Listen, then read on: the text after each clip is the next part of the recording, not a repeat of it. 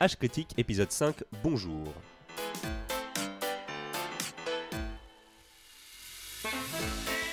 Bonjour chers auditeurs, bienvenue pour ce nouveau numéro du premier podcast entièrement garanti sans additifs ni conservateurs ni nanoparticules. Et qui fait du bien à l'intérieur. Je suis content d'avoir avec moi autour de cette table aujourd'hui Adrien, Bonjour Jean.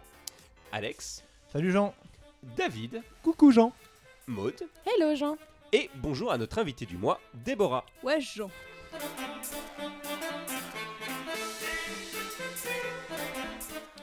Au sommaire de cet épisode que nous espérons plus cosmopolite que soviétique, on attaquera par une chronique sur le féminisme de notre invité Déborah. De quoi vas-tu nous parler?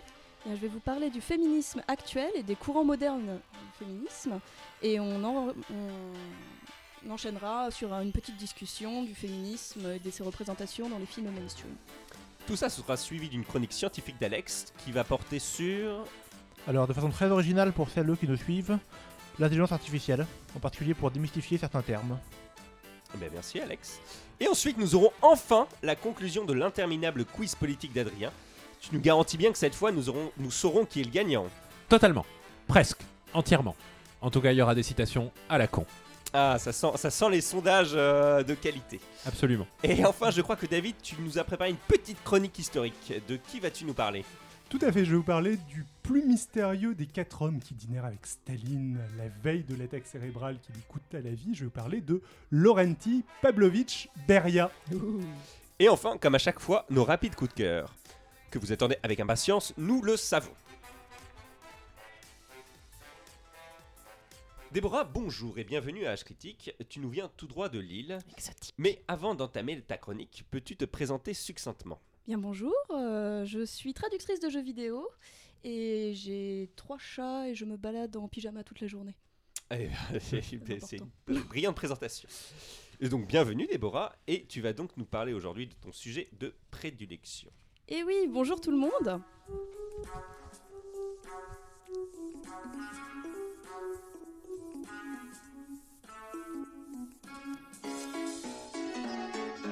Alors, aujourd'hui on va parler d'un truc qui a tendance à faire frémir d'horreur les extrémistes de tous bords, les femmes qui adorent se prendre des mains au cul, big up à Elisabeth Lévy et Catherine Deneuve, et certains grands penseurs de notre époque qui ont un petit souci de gestion de la colère.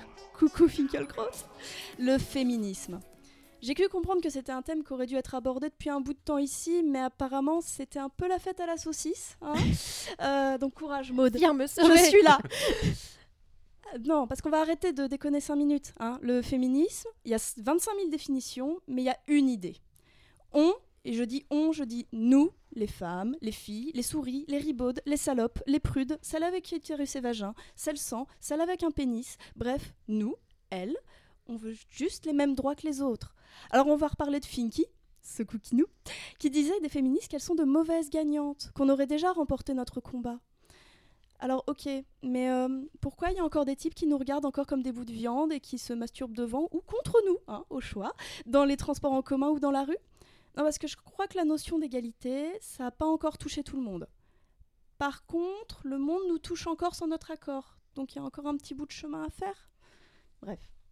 Je suis pas là pour vous rappeler que notre vie pourrait quand même être mieux, mais pour vous expliquer comment des femmes tentent d'atteindre cette égalité, cette reconnaissance, euh, comment je dirais, normale en fait, normale. On va parler de quelques courants classiques du féminisme actuel. On va pas parler des suffragettes hein, parce que ce serait un peu long, mais vraiment de ce qu'on constate actuellement. Donc on va commencer par le féminisme libéral égalitaire ou réformiste ou féminisme des droits égaux ou barrer la mention inutile hein, parce que ça, ça commence à faire beaucoup de noms. Bon, alors je dis actuel, mais en fait il a plus d'un siècle ce mouvement-là. Donc euh, au niveau moderne on repassera, mais ça marche toujours. En filiation directe avec l'esprit de la Révolution française, avec sa philosophie, le libéralisme, et avec son incarnation économique, le capitalisme. La liberté individuelle et l'égalité sont ses deux principaux axes de lutte. Les femmes libérales égalitaires ont donc réclamé pour les femmes depuis plus d'un siècle l'égalité des droits avec les hommes, l'égalité de l'accès à l'éducation, l'égalité dans le champ du travail en matière d'occupation et de salaire, l'égalité dans le champ des lois, des lois civiles, capacité juridique pleine et entière, des lois criminelles, rappel toute mesure, de toute mesure discriminatoire, et égalité politique, comme par exemple le droit de vote. L'égalité complète permettrait aux femmes de participer pleinement à la société sur un pied d'égalité avec les hommes. Donc ça signifie en fait qu'on croit la société capitaliste perfectible, on croit en sa capacité de réforme. Le problème est qu'il est simplement mal ajusté aux femmes. La preuve, à l'intérieur de ce système, les femmes sont discriminées socialement, politiquement et économiquement. C'est-à-dire que, bah, en fait, on est tous d'accord pour dire que des patrons du 440, c'est plutôt des mecs, que l'expression couille en or, hein, on sait que c'est plutôt. voilà. Euh, et qu'en politique, on n'a pas beaucoup de figures fortes féminines, par exemple.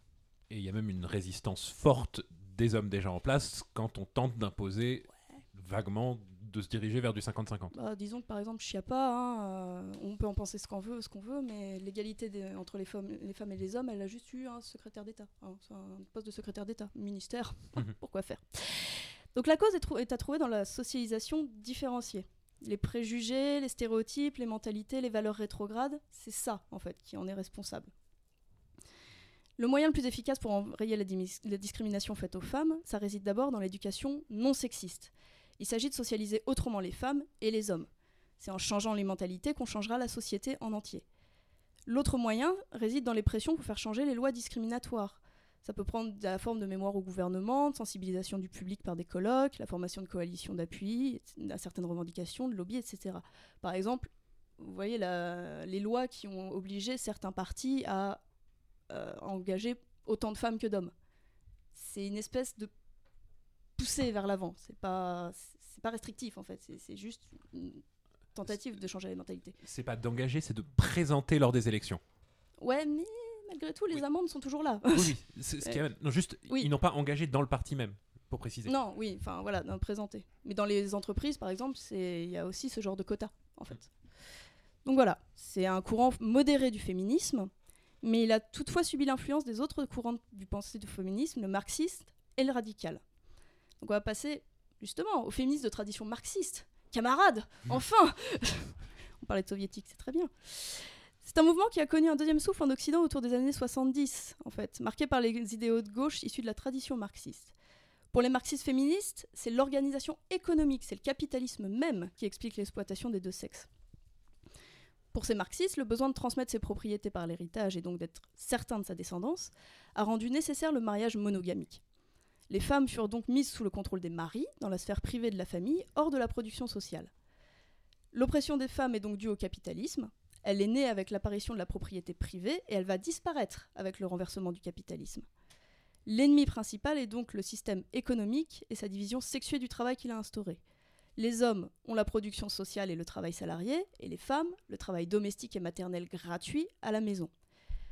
Donc l'homme est exploité par le monde du travail dans une logique capitaliste. Le travail gratuit de la femme est donc considéré comme moindre, puisqu'elle ne produit pas, puisqu'elle est gratuite. Mm. Donc pour les marxistes, le patriarcat apparaît donc comme un simple produit du capitalisme, une mentalité qui disparaîtra avec le renversement de ce système. Le patriarcat occupe donc une place secondaire dans l'explication de l'oppression des femmes. Ce qui n'est pas le cas chez les féministes radicales. Si je peux me permettre, Adrien euh, qu'est-ce qu'on entend par patriarcat, juste pour nos auditeurs? Alors justement, le patriarcat, c'est euh, la domination des femmes par les hommes dans la société en entier. C'est-à-dire que la société est faite en fonction des hommes, par des hommes, pour des hommes. Pour propager le- la pour domination. protéger la, domi- la domination masculine, en fait. D'accord. Voilà. Je sais pas si ça suffit. Pour si moi, il oui. y a plus de... Ouais. Donc, pour les radicales, c'est complètement l'inverse des marxistes, en fait. C'est que pour, eux, pour elles, l'ennemi principal, c'est ni les préjugés, ni les lois injustes, ou ni le capitalisme. C'est le patriarcat qui explique la domination des femmes par les hommes, et euh, la- le capitalisme, par exemple, occupe une place complètement secondaire. L'ennemi principal devient le pouvoir des hommes, et les hommes deviennent une classe sexuelle, plus qu'une euh, classe euh, travailleuse, Sociale. enfin sociale. voilà. Donc l'expression première du patriarcat, justement, comme tu demandais, se manifeste par le contrôle du corps des femmes, notamment. Donc les- le contrôle de la maternité, de la contraception et de leur sexualité. Ce qui n'est quand même pas très sympathique. Donc c'est le lieu où le patriarcat s'exprime, c'est d'abord dans la famille, avec la notion de chef de famille, par exemple. Ça a disparu depuis très peu de temps, cette notion-là, même dans le- sur les papiers officiels. Ça reste sur les papiers officiels. officiel? Dans Ouais, ça reste euh, dans quelques... Au niveau ouais. des impôts. de- Je- je- tu dis que ça a disparu, mais le, ça a disparu dans une optique euh, franco-française, quoi. Oui, oui, Euh, ça a ouais. disparu dans, une, équi- dans, une, euh, dans un objectif euh, administratif. Seulement. hein. Mm. Oui, euh, le- même euh, je pense que. Je le- crois que maintenant ça a été remplacé de la Alex loi. Oui, je crois que c'était remplacé de la loi par la notion d'autorité parentale et familiale, qui Oui. peut être partagée euh, de façon non genrée. Ouais. Mais bon, Mais malheureusement, à l'usage, j'ai l'impression que la notion de chef de famille est un petit peu ancrée encore. certes. Le bon chef de famille. Bah oui. Ou le, ou le mauvais. Adrien, je crois que tu voulais. C'est une notion légale le- le- de gérer quelque chose en bon père de famille même. Tout à fait. Ça a été le terme essaye d'être retiré, mais le- étant donné que le précédent, euh, la notion de bon père de famille est établie par des précédents, elle existe encore légalement en France. euh. Je Mhm. vois. Mais donc, là où ça s'exprime aussi, euh, donc le patriarcat s'exprime aussi dans le domaine de la reproduction, par exemple pour la transmission du nom. C'est pareil, c'est depuis très peu de temps qu'on peut me donner le nom de la mère, si on a envie, à l'enfant. Donc, euh, Mais aussi dans toute la société, tous les niveaux, donc politique, économique, juridique, encore une fois, il y a quand même beaucoup plus de figures masculines à des hauts postes euh, dans notre pays en tout cas, et dans beaucoup d'autres. Le patriarcat constitue donc un véritable système social, un système social des sexes ayant créé deux cultures distinctes, la culture masculine dominante et la culture féminine dominée. Donc voilà, vous m'avez suivi? Tout à fait, Oui. oui. C'était oui. très bien. Hein, Parce que c'est chiant en fait. Hein c'est franchement à lire, c'est pas terrible. Vous voyez pourquoi on nous écoute pas beaucoup en fait. C'est- pas terrible. Mais personnellement, je suis, j'arrive pas à être d'accord entièrement avec un seul d'entre eux en fait. Mhm. C'est là que je dis que le féminisme. Une petite Oui. pause. Oh, Je crois Alex. qu'Alex voulait dire quelque chose. de- Non, Ouais. oui, ça, je t'aurais pu te laisser continuer à parler après. Mais j'ai effectivement pas l'impression que ça soit forcément euh, exclusif. Non. L'analyse marxiste me, me paraît euh, Mm. valide, mais c'est pas pour ça que ça exclut qu'il y ait des formes d'oppression qui soient pas liées au capitalisme euh, non plus. Exactement. Non, voilà, c'est pour ça. C'est, je, je me, je- c'est pour ça que personnellement, en tout cas, je me dis que le féminisme a 25 000 définitions. Ça évolue sans cesse. La preuve, c'est des courants très modernes. Et surtout, il est, il est personnel. Il dépend du vécu de chacune. Mhm. Il dépend du vécu de chacune, dans le sens où il y a beaucoup de mouvements intersectionnels qui ont, qui, qui ont fait leur apparition. Le féminisme musulman, l'afro-féminisme, le black féminisme, dont je peux pas vous, vraiment vous parler d'expérience, parce que bon, hein, euh, clairement, euh, c'est pas autour de cette table qu'on va m'aider. hein. On se croirait dans, à l'avant d'un bus en Alabama avant 1956 quand même. Ah, on Donc, est un bref. On aurait, on aurait par laissé, ici. Ah oui. et on aurait laissé des gens de couleur s'asseoir à côté de nous, euh, quand même. Mon Dieu Bah, dans le contexte social de l'époque, non. Là, du coup, non. Mais bon, quoi qu'il en soit, ce sont des courants qui allient des problématiques de couleur, de religion et de culture à des problématiques féministes. Parce qu'on ne subit pas les mêmes oppressions euh, quand, quand on cumule, hein, quand on a l'audace de cumuler. Non, parce que c'est bien gentil de dire que les méchants, c'est le capitalisme, c'est les hommes, mais il y a aussi la perception de la société euh, envers nous. Mhm. C'est-à-dire qu'il y a des attentes envers les femmes. Et encore plus si elles ne rentrent pas dans un certain moule, pour nous, occidental, par exemple. Parce que quand on est noir, maghrébine, asiatique, musulmane ou même catholique, en plus d'être une femme, ça devient encore plus compliqué. Je vous parle même pas quand on est lesbienne. hein, là, ouais, elle- ouais. Alex Par rapport à ça, effectivement, je voulais rejoindre. Il y a également une forme d'intersectionnalité assez forte qui peut développer, j'ai l'impression, pour parler de ce que je connais, avec des associations euh, LGBT et des luttes queer et LGBT. Le féminisme, par exemple, est, inscrit dans le, dans le manifeste de l'association dont on fait partie. Mm. Et il y a des associations qui sont euh, féministes et lesbiennes, par exemple. Des choses comme ça. Ouais, D'accord. David Et, Je te laisse et- conclure. et en Oui. un mot, en même temps, de manière, enfin, le, le- ça n'empêche pas ça, mais ça n'empêche pas le- le- l'aspect cumul, mais c'est pas non plus linéaire. De temps Ah en non. temps, il arrive que ça, que cumuler soit sur certains critères mieux, en particulier pour euh, le, le niveau d'éducation. Enfin, Oui. le- Ah, il y a aussi euh, la- ouais, le euh, niveau social qui ouais, joue, oui, euh, tout à fait. non, mais oui. mais, ou- non, ou- mais enfin, il y a plein de, plein de critères au final. un, un- un effet qui est assez connu, c'est que les filles d'immigrés Mm. euh, ont un niveau scolaire qui est plus élevé euh, et un taux d'emploi qui est plus élevé que les, que les fils des- les fils d'immigrés. Ça n'empêche que euh, le- qu'elles sont sûrement davantage victimes d'autres formes de discrimination, Non, etc. je parle juste des Ouais, discriminations. euh. Enfin, le Mais il y a aussi- féminisme. ouais. enfin, Adrien. Adrien, ce que, ce que me semble dire le- le- le- l'intersectionnalité, c'est pas que quelqu'un est fait. mieux ou Ah moins bien que d'autres, c'est que le combat est différent et Voilà. les remèdes sont différents. Exactement. C'est surtout surtout ça. Tout à fait d'accord. Alex Non, non, j'ai rien ajouté, c'est bon. C'est juste pour dire, euh, j'étais déjà prouvé. J'en étais où? Désolé. Pas de souci. Euh, donc, des courants se sont créés en parallèle des grandes idéologies pour répondre aux oppressions et aux besoins de chacune, donc comme on disait. On subit pas les mêmes attentes, surtout en Occident. Donc, par exemple, la femme- l'image de la femme idéale chez nous, elle a les cheveux lisses. Elle est grande, elle a les cheveux lisses. Donc la femme noire à côté qui a les cheveux bah, afro, qui a les cheveux crépus, euh, certaines se sentent obligées de lisser leurs cheveux pour répondre à un certain standard. Donc il y a des, vraiment des, problématiques qui n'ont pas l'air extrêmement importantes comme ça, quand on peut-être quand on est blond. Mais si, c'est- une pression mentale en fait qui existe et qui est très importante. Mais évidemment, hein, quand il y a des petits courants comme ça qui se créent en même temps et qui sont utiles, il y a toujours des connards pour venir nous dire que c'est pas important. Les masculinistes, hein, ils sont sympas. Très Les en- représenté à cette table. Oui. les anti-avortements aussi, hein, qui t'expliquent comment gérer ton corps. Puis il y a les féministes blanches. Ça, je les aime bien.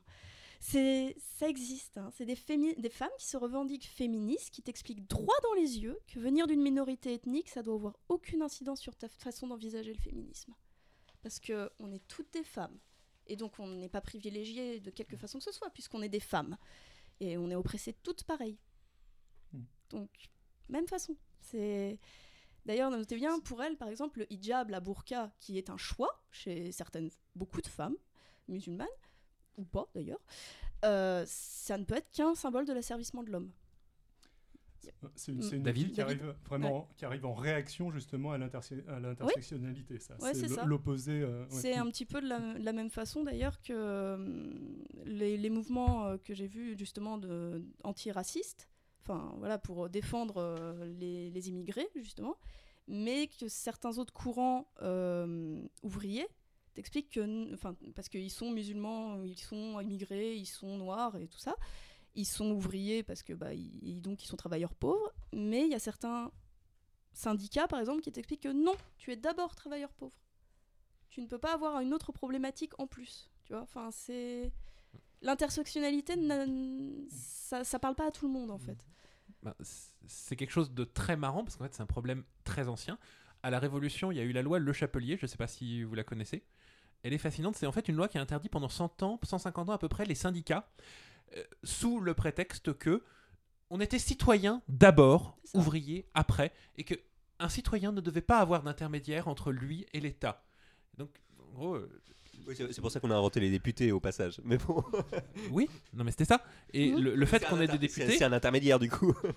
Non, mais c'était les- les- c'était l'État, les députés. Oui. Les- les- et donc, il était interdit aux corporations, syndicats, réunions ouvrières qui euh, permettaient d'avoir un pouvoir euh, contre ou de parler des problèmes spécifiques. voilà, on la- peut- la- le, le fait d'avoir plusieurs critères d'oppression, on va dire, manifestement, chez certains, ça peut pas computer. hein. c'est c'est- tu es l'un ou l'autre, mais tu ne peux pas être les deux à la fois.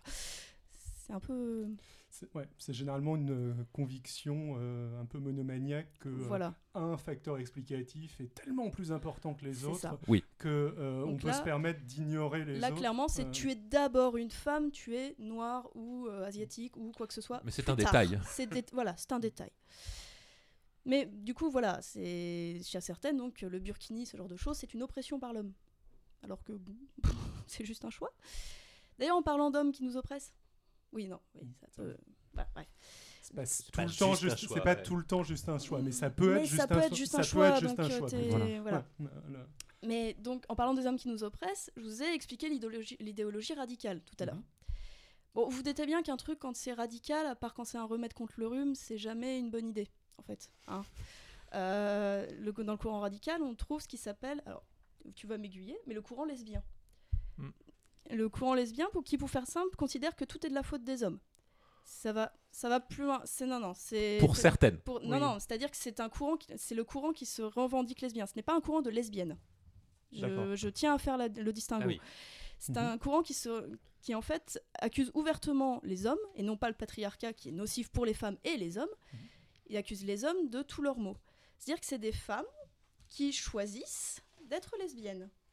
Euh, Ce- après, oui, euh, voilà, je savais que ça allait faire grimacer euh, autour de la table. Elles Ça- le revendiquent. Oui, ce sont des femmes qui considèrent que c'est une perte d'énergie d'éduquer les hommes, qui préfèrent exclure le militantisme de leur vie privée et de leur lit. Et pour ça, elles choisissent, selon leurs termes, hein, je cite, de se tourner vers les femmes. Alors je vous laisse, je vous laisse imaginer les hurlements que ça cause dans le milieu LGBT. Et Bah, c'est en particulier des. Enfin, c'est un courant qui est très fortement biphobe et panphobe. Donc, euh, je vois de quoi tu veux parler, Tout à effectivement. fait, tout à fait. Alors, biphobe et panphobe, euh, mais enfin, explique peut-être panphobe Alors, en deux trois mots. envers les ouais. personnes bisexuelles et ou pansexuelles. Tout à fait. Et voilà. Et Je ça, parle- oui. ça ouvre malheureusement aussi des portes aux défenseurs des hum, thérapies de conversion qui te disent, mais oui, qui te disent, mais du coup, puisque c'est un choix.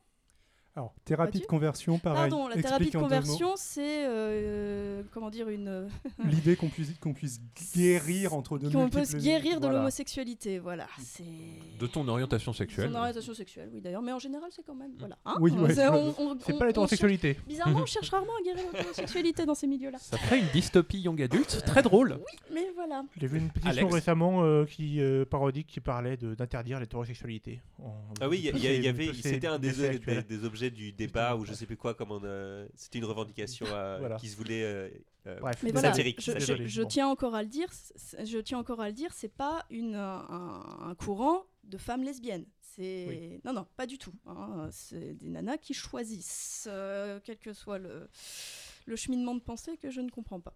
Ah, Bref, On on peut dire qu'ils choisissent d'avoir une pratique euh, et de la politiser en fait. euh, Ouais. lesbienne et de la, oui voilà Voilà, et de la politiser, pour, Mm. voire pour la politiser. C'est- c'est- et pour des raisons politiques. Voilà. Euh, Donc au milieu de tout ça, il y a mes préférés, les TERF, n'est-ce pas? Mais oui, les Trans Exclusionary Radical Feminists. Vous le sentez venir ah, Oui. Pas. euh, Ça arrive. Vous le sentez venir, ça arrive. Alors, Ça déjà, arrive. déjà un courant qui se définit exclu- enfin, Alors Oui, par l'exclusion, c'est un peu je me permets un mot quand même le le c'est pas un courant qui s'autonome comme ça. Le- Ah, ah, d'accord. euh. Mais oui, c'est vrai. Ça Mais- change. Ouais. Ah bah, euh, Bah, tu te ça- revendiques pas exclu, enfin excluant. ça oui. C'est change que le- euh, la remarque de Jean est pas pertinente du coup. Oui, du coup, D'accord, voilà, exactement. C'est donc des, femmes, hein, euh, principalement, qui considèrent qu'une femme transgenre n'est pas une vraie femme et donc peut pas se revendiquer féministe. C'est un petit peu la base Mm. quand même. C'est voilà. En, en vérité, c'est pire que ça. hein. Considère que les transgenres, c'est juste pas des êtres humains. Hein. Euh, sur beaucoup, beaucoup de témoignages, On n'est pas très loin de ça, oui. beaucoup de voilà. Que les transgenres sont une sorte de cheval de Troie de la masculinité pour tenter d'envahir les espaces féminins et euh, Alors, détruire ça- les Ça, femmes. ça, c'est des, avis de certains qui se revendiquent de ça, mais je pense La pas que ce soit un majorité- truc euh, fondamental. Mais Genre- bref, euh. David. Je, je me permets. Personne ne se revendique euh, du mouvement Ouais. TERF dans la mesure où c'est pas, pas un mouvement constitué. Donc c'est plutôt un agrégat D'opinions euh, un de petit peu genre. disparates, assez extrémistes qui enfin, Mm, mm. recoupent euh, le, euh, ce, ce- ce Qui- dont tu as parlé, etc. Mais en fonction, vu que c'est plutôt un terme péjoratif, en fait, le terme TERF, qui va euh, désigner certaines personnes qui, en gros, vont avoir euh, le comportement que tu dis, ça peut tantôt désigner des gens qui ont un comportement vraiment hyper euh, Anti, choquant, ouais. euh, comme, comme tu le dis, et de temps en temps, ça peut désigner des personnes qui ont un comportement que moi je n'aime pas, mais qui est quand même pas de euh, pas considérer comme des humains euh, le- les, euh, les trans. C'est-à-dire c'est- que vu que c'est pas un considèrent- mouvement. ils- ils considèrent pas ça comme quelque chose qu'il faut accompagner, qu'il faut qu'il faut soigner, qu'il faut ils, ils refusent beaucoup de choses, beaucoup de droits aux personnes transgenres et euh, ils refusent euh, justement de les reconnaître en tant que personnes au final. C'est ça que je veux dire. Mm, mm, C'est enfin du coup c'est au-delà de les exclure du féminisme ce qui est une base. Je, voilà, mm. ça c'est la, la- la version gentille, on va dire, les Voilà, exclure du féminisme. ouais. Mais la version jusqu'au bout, c'est les exclure du euh, De la société. d'avoir de la société, d'avoir les- mais- d'avoir des droits dans la société, C'est ni Et au- oui. Hmm. Ni leur existence, oui. ni leur La existence. plupart des, des, des- Ah non, pour eux, ça n'existe c'est pas. ça, voilà, oui. souvent. voilà. Donc, euh, d'ailleurs, elles ont tendance à lorgner du côté des anti-avortements aussi. hein. Elles sont assez. Voilà. Il y a des passerelles. Il y a des passerelles qui se font assez vite, ouais. Voilà. Donc j'ai fait un petit tour non exhaustif des courants actuels. Bon, il y a des variations hein, entre euh, certains, certaines qui considèrent que la prostitution devrait être interdite ou pas, être interdite ou pas. Abolitionniste ou pas. Voilà. Euh, celles qui considèrent aussi que le porno est un viol filmé, par exemple. Mhm. Il y a, il y a des idéologies. Il y en a On qui. pourrait dire pro-sexe ou on pas pro-sexe, mais c'est Mmh. pas ça. Bah, regroupe il y en a certaines, qui vont jusque-là. sexe, Il y en a qui vont, jusque-là. Bah, la question, oui, Mais- la question du porno Euh, du sexe, pour moi, elle est assez orthogonale de cette question de TERF. Je connais des gens Oui. qui sont euh, Euh, alors, je suis d'accord, ça va assez souvent ensemble, mais je connais des gens qui sont en aucun cas des, des, des TERF et qui sont. euh, Ah non, je parle qui pas des sont TERF, opposés. là. D'accord, oui, Par Non, contre, non. elle est très proche, je pense, de la question abolitionniste ou pas abolitionniste. Tout à on, fait. Tout retrouve euh. Le travail du sexe non, là, charge. c'est, oui. là je, parle de petits détails que tu peux trouver dans tous Mm, les ok. courants. Oui, oui, Ça, on est d'accord, oui, tout à fait. euh, clairement, euh, voilà. Mais bon, pour tout voir, il faudrait vraiment une chronique de 25 heures, hein, Mm. clairement.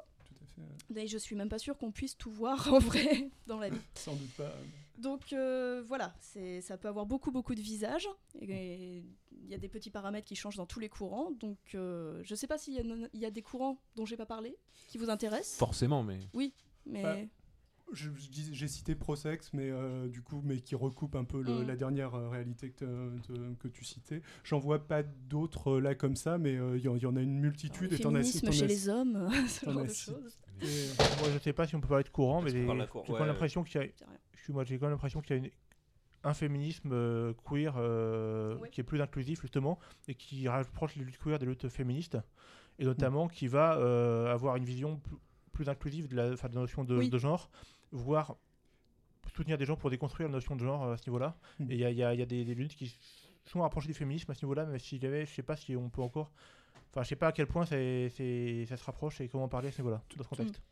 tout, tout l'univers en gros David. qui gravite entre euh, les mouvements féminismes et ACT UP en gros. Euh, et, pas euh, Act Up spécifiquement, nommément, il va faire non, mais, là-dedans. non, mais le, enfin, tu trouves un certain nombre de, euh, de gens, enfin, un milieu qui recoupe un petit peu euh, le féminisme queer, qui recoupe un petit peu un euh, féminisme intersectionnel vers euh, le- les mouvements LGBT et qui Oui, est, d'accord, euh, mais ouais. bon, enfin, c'est pas Mm. spécifiquement l'apanage d'Act Up, je veux dire. Non, c'est pas spécifiquement l'apanage d'Act Up, mais Act Up est, euh, Act Up, Act Up est assez connu. Oui, Oui, oui, bon, bon, de- désolé, oui. Bon, Euh, après, j'ai bon, ouais. Act Up, il n'y a pas de problème, mais ouais. bon. oui. Non, mais ouais, bon, bon, bref, oui, euh, ok. Non, mais je suis assez, euh, assez d'accord avec euh, le genre de mouvement justement qui abolit les frontières du genre pour, euh, Tout à fait. pour pouvoir être beaucoup plus inclusif. Ça ne plaît pas à tout le monde. Le problème, c'est qu'on peut avoir. Enfin, c'est pas parce qu'on souhaite euh, re- enfin, remettre en question la binarité du genre que euh, qu'on est forcément opposé aux personnes qui se définissent euh, comme des hommes ou des femmes ou je sais pas quoi. Et ça peut. Enfin, ça demande à- de construire un discours qui est de façon prudente, de façon, Mm. euh, enfin, de façon subtile pour, euh, pour que tout le monde soit allié. Mais c'est possible, je veux dire, et c'est c'est riche à mon avis. Ouais. Adrien, tu voulais parler quelque chose aussi? Globalement, mon idée, le combat contre le sexisme, justement, doit être inclusionnaire et doit aider à faire vivre tout le monde en société. Inclusionnaire, ça a un petit côté Ségolène Royal comme mot. Absolument. C'était volontaire. ne te spoile pas le quiz, David.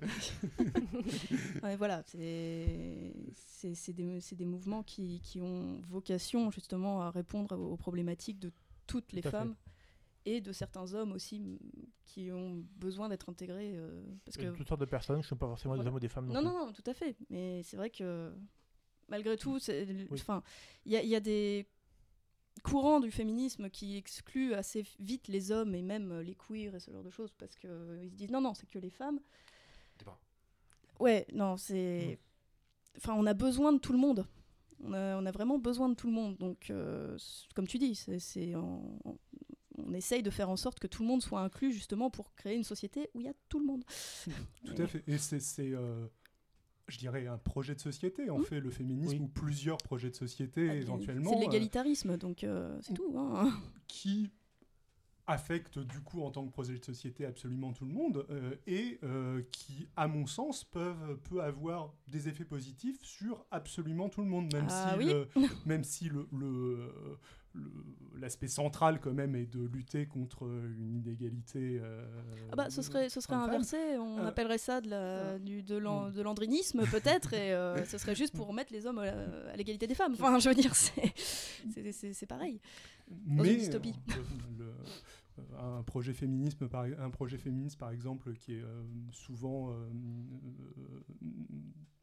souvent cité c'est euh, le, le congé paternel en Mhm. fait Euh, et on voit de manière assez évidente que euh, c'est aussi bénéfique aux hommes comme Oui. euh, Et à la société en et à la général. société en En gé- et la général. société en général Le- voilà Du coup, C'était donc euh, la, la fin de, Mais- de- de la présentation sur, euh, sur euh, les différents courants du féminisme. Euh, et je crois que tu voulais ensuite. euh, euh, euh, donner un, éclair, un éclaircissement sur le féminisme dans les euh, Un éclaircissement dans le, cinéma mainstream ou non, en tout une cas discussion. une discussion, une discussion. Ouais, ouais, une discussion. Je vais vous donner des petits titres de films euh, ultra connus et assez récents. Et on va en discuter un petit peu sur la représentation des personnages féminins et de la femme en général dedans. On va commencer avec un facile. Twilight. Moi, moi, moi. Vas-y. Maud, tu es une fan du coup. Non, Ah elle l'a vu hier, c'est- elle l'a vu hier juste avant. Elle a- Pour la combienième fois Elle a fait ses devoirs. Alors, c'est la deuxième fois que je voyais le premier, euh, le premier épisode. Je n'ai- J'ai vu le 2, j'ai pas vu la suite. Euh, Tu n'as rien raté.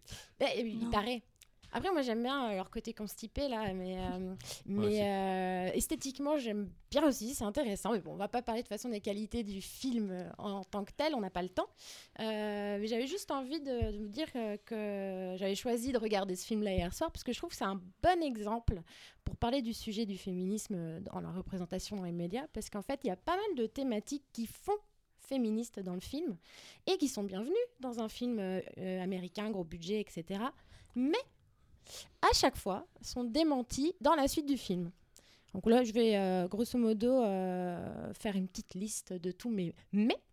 Donc déjà, on a des meufs badass qui se battent, etc. Mais la, la thématique de la protection par l'homme est omniprésente. Donc, hein. Ensuite, on a une élève qui est brillante en sciences. Bon, ça fait plaisir. Mais dès qu'elle est amoureuse, elle a qu'une envie, c'est arrêter le lycée.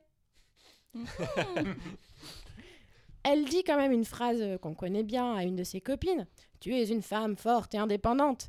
Mais c'est pour la pousser à demander à un garçon d'être son cavalier au bal de promo.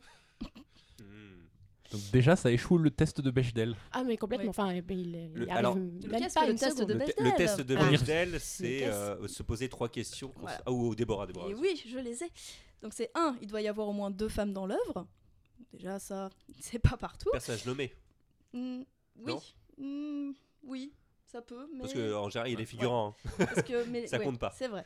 Un personnage nommé. Deux qui parlent ensemble, les deux femmes. Mais trois qui parlent de quelque chose qui est sans rapport avec un homme. Mm. Parce que si elles interagissent juste pour parler d'un mec, ça ne compte pas. Voilà, donc Donc, gros voilà. Et échec. il n'y a, pas beaucoup de Ça fait aussi euh, du coup trois niveaux de. C'est-à-dire que tu peux succéder, enfin euh, y arriver au niveau 1, mais pas au niveau 2, au Mm. niveau 2, mais pas au niveau Tout 3. à et fait. Ouais, ouais. Sachant Et que- pour euh, répondre au test de Bechdel, il faut que les trois soient valides. Mm. Voilà. Soyons honnêtes, c'est vraiment le minimum du Oui. minimum du minimum pour dire Et- que tu as des personnages féminins qui servent à l'histoire. Ça devrait en tout cas. Et on va voir que au final, c'est pas respecté dans beaucoup. Oui, c'est ça. Ah, Là, c'est ça qui est, qui est- Moi, je me souviens quand j'ai découvert ça. Mm. Ce qui est, ce qui est vraiment fondamental, c'est que tu te dis, bah oui, ça a l'air tout simple. Tous les films vont, euh, vont Et respecter là, ce tu pareil. penses à Star puis- Wars. Voilà. Et en Ah. fait, c'est bah, les nouveaux, oui, mais Les euh, les anciens, pas du tout. Pas du anciens, tout. pas Il y a- du il y a que, il y a que les. il y a, Ah, voilà. euh, Ouais, les anciens, enfin, c'est- non. Euh, clair- Et- clairement, il y a beaucoup, énormément de films qu'on a vus, et c'est là où tu te rends compte du côté larvé, en fait, de, euh, de, de- des, des œuvres non féminines. Adrien Et, et- et même si ton argument c'était que oui, c'était les années 70 Star Wars, mais même les préquels euh, Oui, les préquels ne, mais, répondent euh, pas non. non plus. Il n'y a pas de mais. Non. Et c'est tout. Voilà, c'est ça. Maud. J'en reviens à mes moutons vampires. Donc, autre chose, notre personnage principal ne s'intéresse pas à la mode. Ok, c'est cool de voir ça. Mais elle accepte, parce que son amoureux le veut, d'aller euh, au bal de promo, parce qu'il pense que c'est important pour elle, et de se faire belle. Évidemment, le film se termine là-dessus. Enfin, le 1. Autre, euh, autre point, le problème du harcèlement de rue est abordé, mais la seule solution qui est présentée euh, dans le film, c'est la bombe au poivre, au cas où ça dégénère. Il n'y a aucune autre sensibilisation sur le sujet. Bon, toujours aux femmes de, de- de faire des choses. Les agressions sexuelles aussi sont abordées, mais on est dans le mythe de la ruelle sombre avec euh, des inconnus, donc qui ne représentent qu'une minorité des cas. Euh, puis il est bien plus dangereux de se marier dans la vie. Ensuite, on a le désir féminin qui est enfin représenté, mais on n'en fait rien, clairement, c'est monsieur qui décide de tout, et la sexualité n'est envisageable que dans un mariage. Ensuite, on a la, capacité à gérer les pulsions qui est intéressante. On a le parallèle entre les pulsions de vouloir euh, sucer le sang et, et tuer et la pulsion sexuelle. Mais on sent bien que tôt ou tard, il ne pourra pas résister à cette pulsion. Ce n'est pas possible. À un moment, ça lâche. C'est c'est comme une digue. Voilà, donc après, il y a plein de choses qui sont juste 100% gênantes. Bon, le type a 100 ans de plus que sa petite copine humaine. Et comme il dort pas, euh, ça compte à peu près double niveau expérience. Donc, mais, mais qu'est-ce qu'il lui trouve? Bah rien, elle est jeune, elle est belle, voilà. Mm. Et Ils parlent pas vraiment. Il a, il a Ils que ne ça. discutent pas.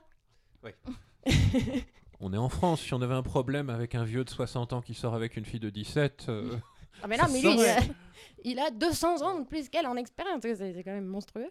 Donc on est complètement dans le, le Lolita, le girl power, le machin. Girl power, euh, je vous en parle pas trop, mais je vous laisserai un lien sur le site. C'est intéressant de voir à quel point c'est un piège en fait, euh, le, le, terme de girl power. C'est pas power du tout. Bref, comme ça vous aurez des trucs à lire. Euh, et ensuite, bon, bah, elle anti-avortement. voilà, il y a plein de choses bien, bien, bien gênantes. Et euh, je voulais juste vous parler donc par rapport à, hum, je voulais citer donc une professeure de, Sorbonne Nouvelle Paris 3 qui s'appelle Divina Frau Eigs, désolée si j'écorche son nom, euh, qui a fait une série de critiques euh, de la saga sur son site internet et, voilà, j'avais envie d'un peu de, valoriser son, travail sur Twilight. Et le, reste, hein, n'hésitez pas à lire tout ce qu'elle fait, c'est intéressant. Et je vais donc la citer. Donc elle dit les relations entre filles sont axées sur la rivalité pour l'attention des garçons. L'autorité est conférée au discours des garçons. L'amitié féminine est dévalorisée et en concurrence avec la romance hé- hétérosexuelle. Je coupe et un petit peu plus loin, elle dit Ce processus a pour résultat de favoriser le contrôle des filles par les filles. Donc, euh, fin de citation. Donc, on est quand même dans des romans, des films qui visent les jeunes filles. Donc, on a là un outil qui est très puissant pour intérioriser les valeurs du patriarcat. C'est tout pour moi. Euh, du coup, bah, la suite, euh, on, va reprendre, on va reprendre un, euh, un exemple facile Mad Max Fury Road. Parce que Ouais. ça, il y a quand même des représentations. Je sais pas, qui. Quelqu'un a quelque chose à dire dessus il y a un très beau travail. En fait, justement, Mad Max Fury Road, je trouve que c'est le très bon exemple de on représente une société misogyne sans se laisser happer par la misogynie de la société. Les personnages féminins ont des, sont des prisonnières. Elles sont des prisonnières par leur beauté et euh, les- la propriété d'hommes, mais l'histoire est démarrée par leur pulsion de liberté. Mm. Et euh, le, la- la personne qui mène l'histoire, au final, le, le- le héros éponyme Mad Max est plus un personnage légendaire, mystique, euh, un personnage légendaire sorti du désert pour être le reflet de Furiosa, la personnage féminine qui, elle, a mené l'histoire et euh, traverse les épreuves. Il devient le sidekick en fait. Il devient Ouais, le narrateur. Pour, pour moi, il est, Il est le narrateur et le reflet. C'est le, c'est le spectateur et euh, il a bien sûr quand même un- une petite part Non, dans justement, ça mais- faisait plaisir de voir des, des figures fortes de femmes, mais pas juste fortes parce que, oh, on va dire qu'elles sont fortes. C'est... Oui, Elles prennent des décisions, elles, euh, elles ont un but. euh, Ce qui est très cool voilà. dans Mad Max aussi, c'est que rien n'a l'air forcé. Voilà. Euh, C'est-à-dire Mm. que ça, ça marche. Bon, C'est un film, moi, que je considère plutôt euh, positif euh, niveau, niveau féminisme, mais on n'a pas du tout l'impression que euh, le film a été euh, écrit au chausse-pied avec euh, oui, on doit placer ce truc-là, ce Mm. truc-là pour que ça passe le, le texte de force. Euh, le- de- on a juste l'impression que oui, le Furiosa est le personnage principal, euh, que qu'il a été bien écrit, qu'il a été écrit comme un personnage, euh, comme un personnage intéressant, etc. Il y a sans doute quelques petits défauts euh, le- de ce point de vue. à ça à reste un film à- grand à spectacle. euh, bon. mais comme le dit Adrien, il y a une grande différence entre dépeindre une euh, société sexiste et faire un film sexiste. On peut faire un film sexiste qui dépeint euh, une société non sexiste et on peut faire un film non sexiste qui dépeint une société La preuve. sexiste. La, La preuve. Euh, et euh, il y a même une certaine équili- un certain équilibrage entre euh, les mecs à poil et les meufs à poil euh, dans, ce, dans ce film, ce qui est, ce qui est aussi plutôt sympathique, je- bienvenu. Je, trouve, euh, et bienvenu. Même si je pense que, euh, que le- le- les corps des femmes sont. Enfin, il y a plus de bombasses que de. euh, Enfin, il y a quelques euh, mecs. euh, Mhm. euh, ouais. Tu t'emballes, tu Il y, t'emballes. il y a une justification scénaristique et ça change beaucoup de choses. C'est vrai. Ce sont mais- des bombasses parce que ce sont les euh, esclaves les plus chers. C'est les Oui, reproductrices mais- du mais- chef. Mais Donc ce- faut qu'elles soient belles. ce- Ceci dit, Voilà. il y a- il y a- à côté de la, le- le- la vieille qui les garde au début du film, il aurait pu y avoir euh, il dans les. euh, Il y a des moches. il y a la Ah chef, il y a la bah, chef je viens de te euh, la dire, oui. Non, il y a, beaucoup- il y a plusieurs dans la femmes tribu moches. euh, qu'elles veulent rejoindre. En fait, il y a Bah, une femme très vieille, il y en a qui sont des, des battantes. Et, euh, le, dans- sont pas donc, euh, j'ai toujours pas terminé mon truc. Le, euh, le- au, au début de, des hommes euh, qui ont des handicaps physiques, etc., euh, qui entourent le chef, ce ne sont que des hommes. Non, il y, a coup, des, dans il la- y a des femmes avec des handicaps physiques aussi qui sont les reproductrices de mauvaise qualité. D'accord, ok, bon, je je me- j'ai pas. Alex. euh, j'ai peut-être Alex, il y il a y a trop une- longtemps. Je voulais dire aussi par rapport, oui, il y a- il cette. euh, les fameux reproductrices, bon, aux productrices du chef qui sont. Enfin, au départ, quand c'est introduit, c'est quasiment un. un- enfin, c'est le- l'objet de quête. c'est les- elles sont là pour être sauvées par, euh, par Furiosa. Euh, mais ce que je trouve intéressant aussi, c'est qu'au fur et à mesure que le film évolue, bah, en fait, elles ont toute une personnalité, des, des choses, elles font des choses Absolument. intéressantes. Il y en a une qui est sacrifiée, il y en a une qui est importante pour Mm. tuer le chef au final. Il y a une romance qui se développe également avec le. Le, euh, le, Le petit- Warboy. C'est ça, je sais plus comment il s'appelle, mais voilà et tout Lux. mais qui est, intér- qui est intéressante. Et je veux dire, ils ont vraiment Mm, des choses à se dire. C'est assez mignon en fait, comme c'est filmé en- entre eux. Et c'est, euh, euh, enfin, ça passe vraiment. Enfin, au départ, on est vraiment un peu dans le cliché du harem et de on va sauver les femmes en détresse. Et finalement, les femmes en détresse sont pas du tout en détresse. Elles sont vraiment actrices de leur vie, de leur liberté. Mm. Elles se. Bah, elles elles apprennent elles vite. sont. Ouais, c'est ça. Elles apprennent vite, c'est clair. Mais c'est, euh, c'est la façon dont c'est amené dans le film est très intéressante et très chouette, je trouve. Elles sont en détresse dans la mesure où elles sont dans la Oui, merde, mais sûr. elles sont pas en détresse dans le sens damsel in distress. euh, c'est ça. Voilà. de- elles ont Ne pouvant être sauvées que par un homme. des clichés cinéma- cinématographiques. Elles n'ont pas attendu l'homme pour être sauvées, Non, non. en fait. ça change.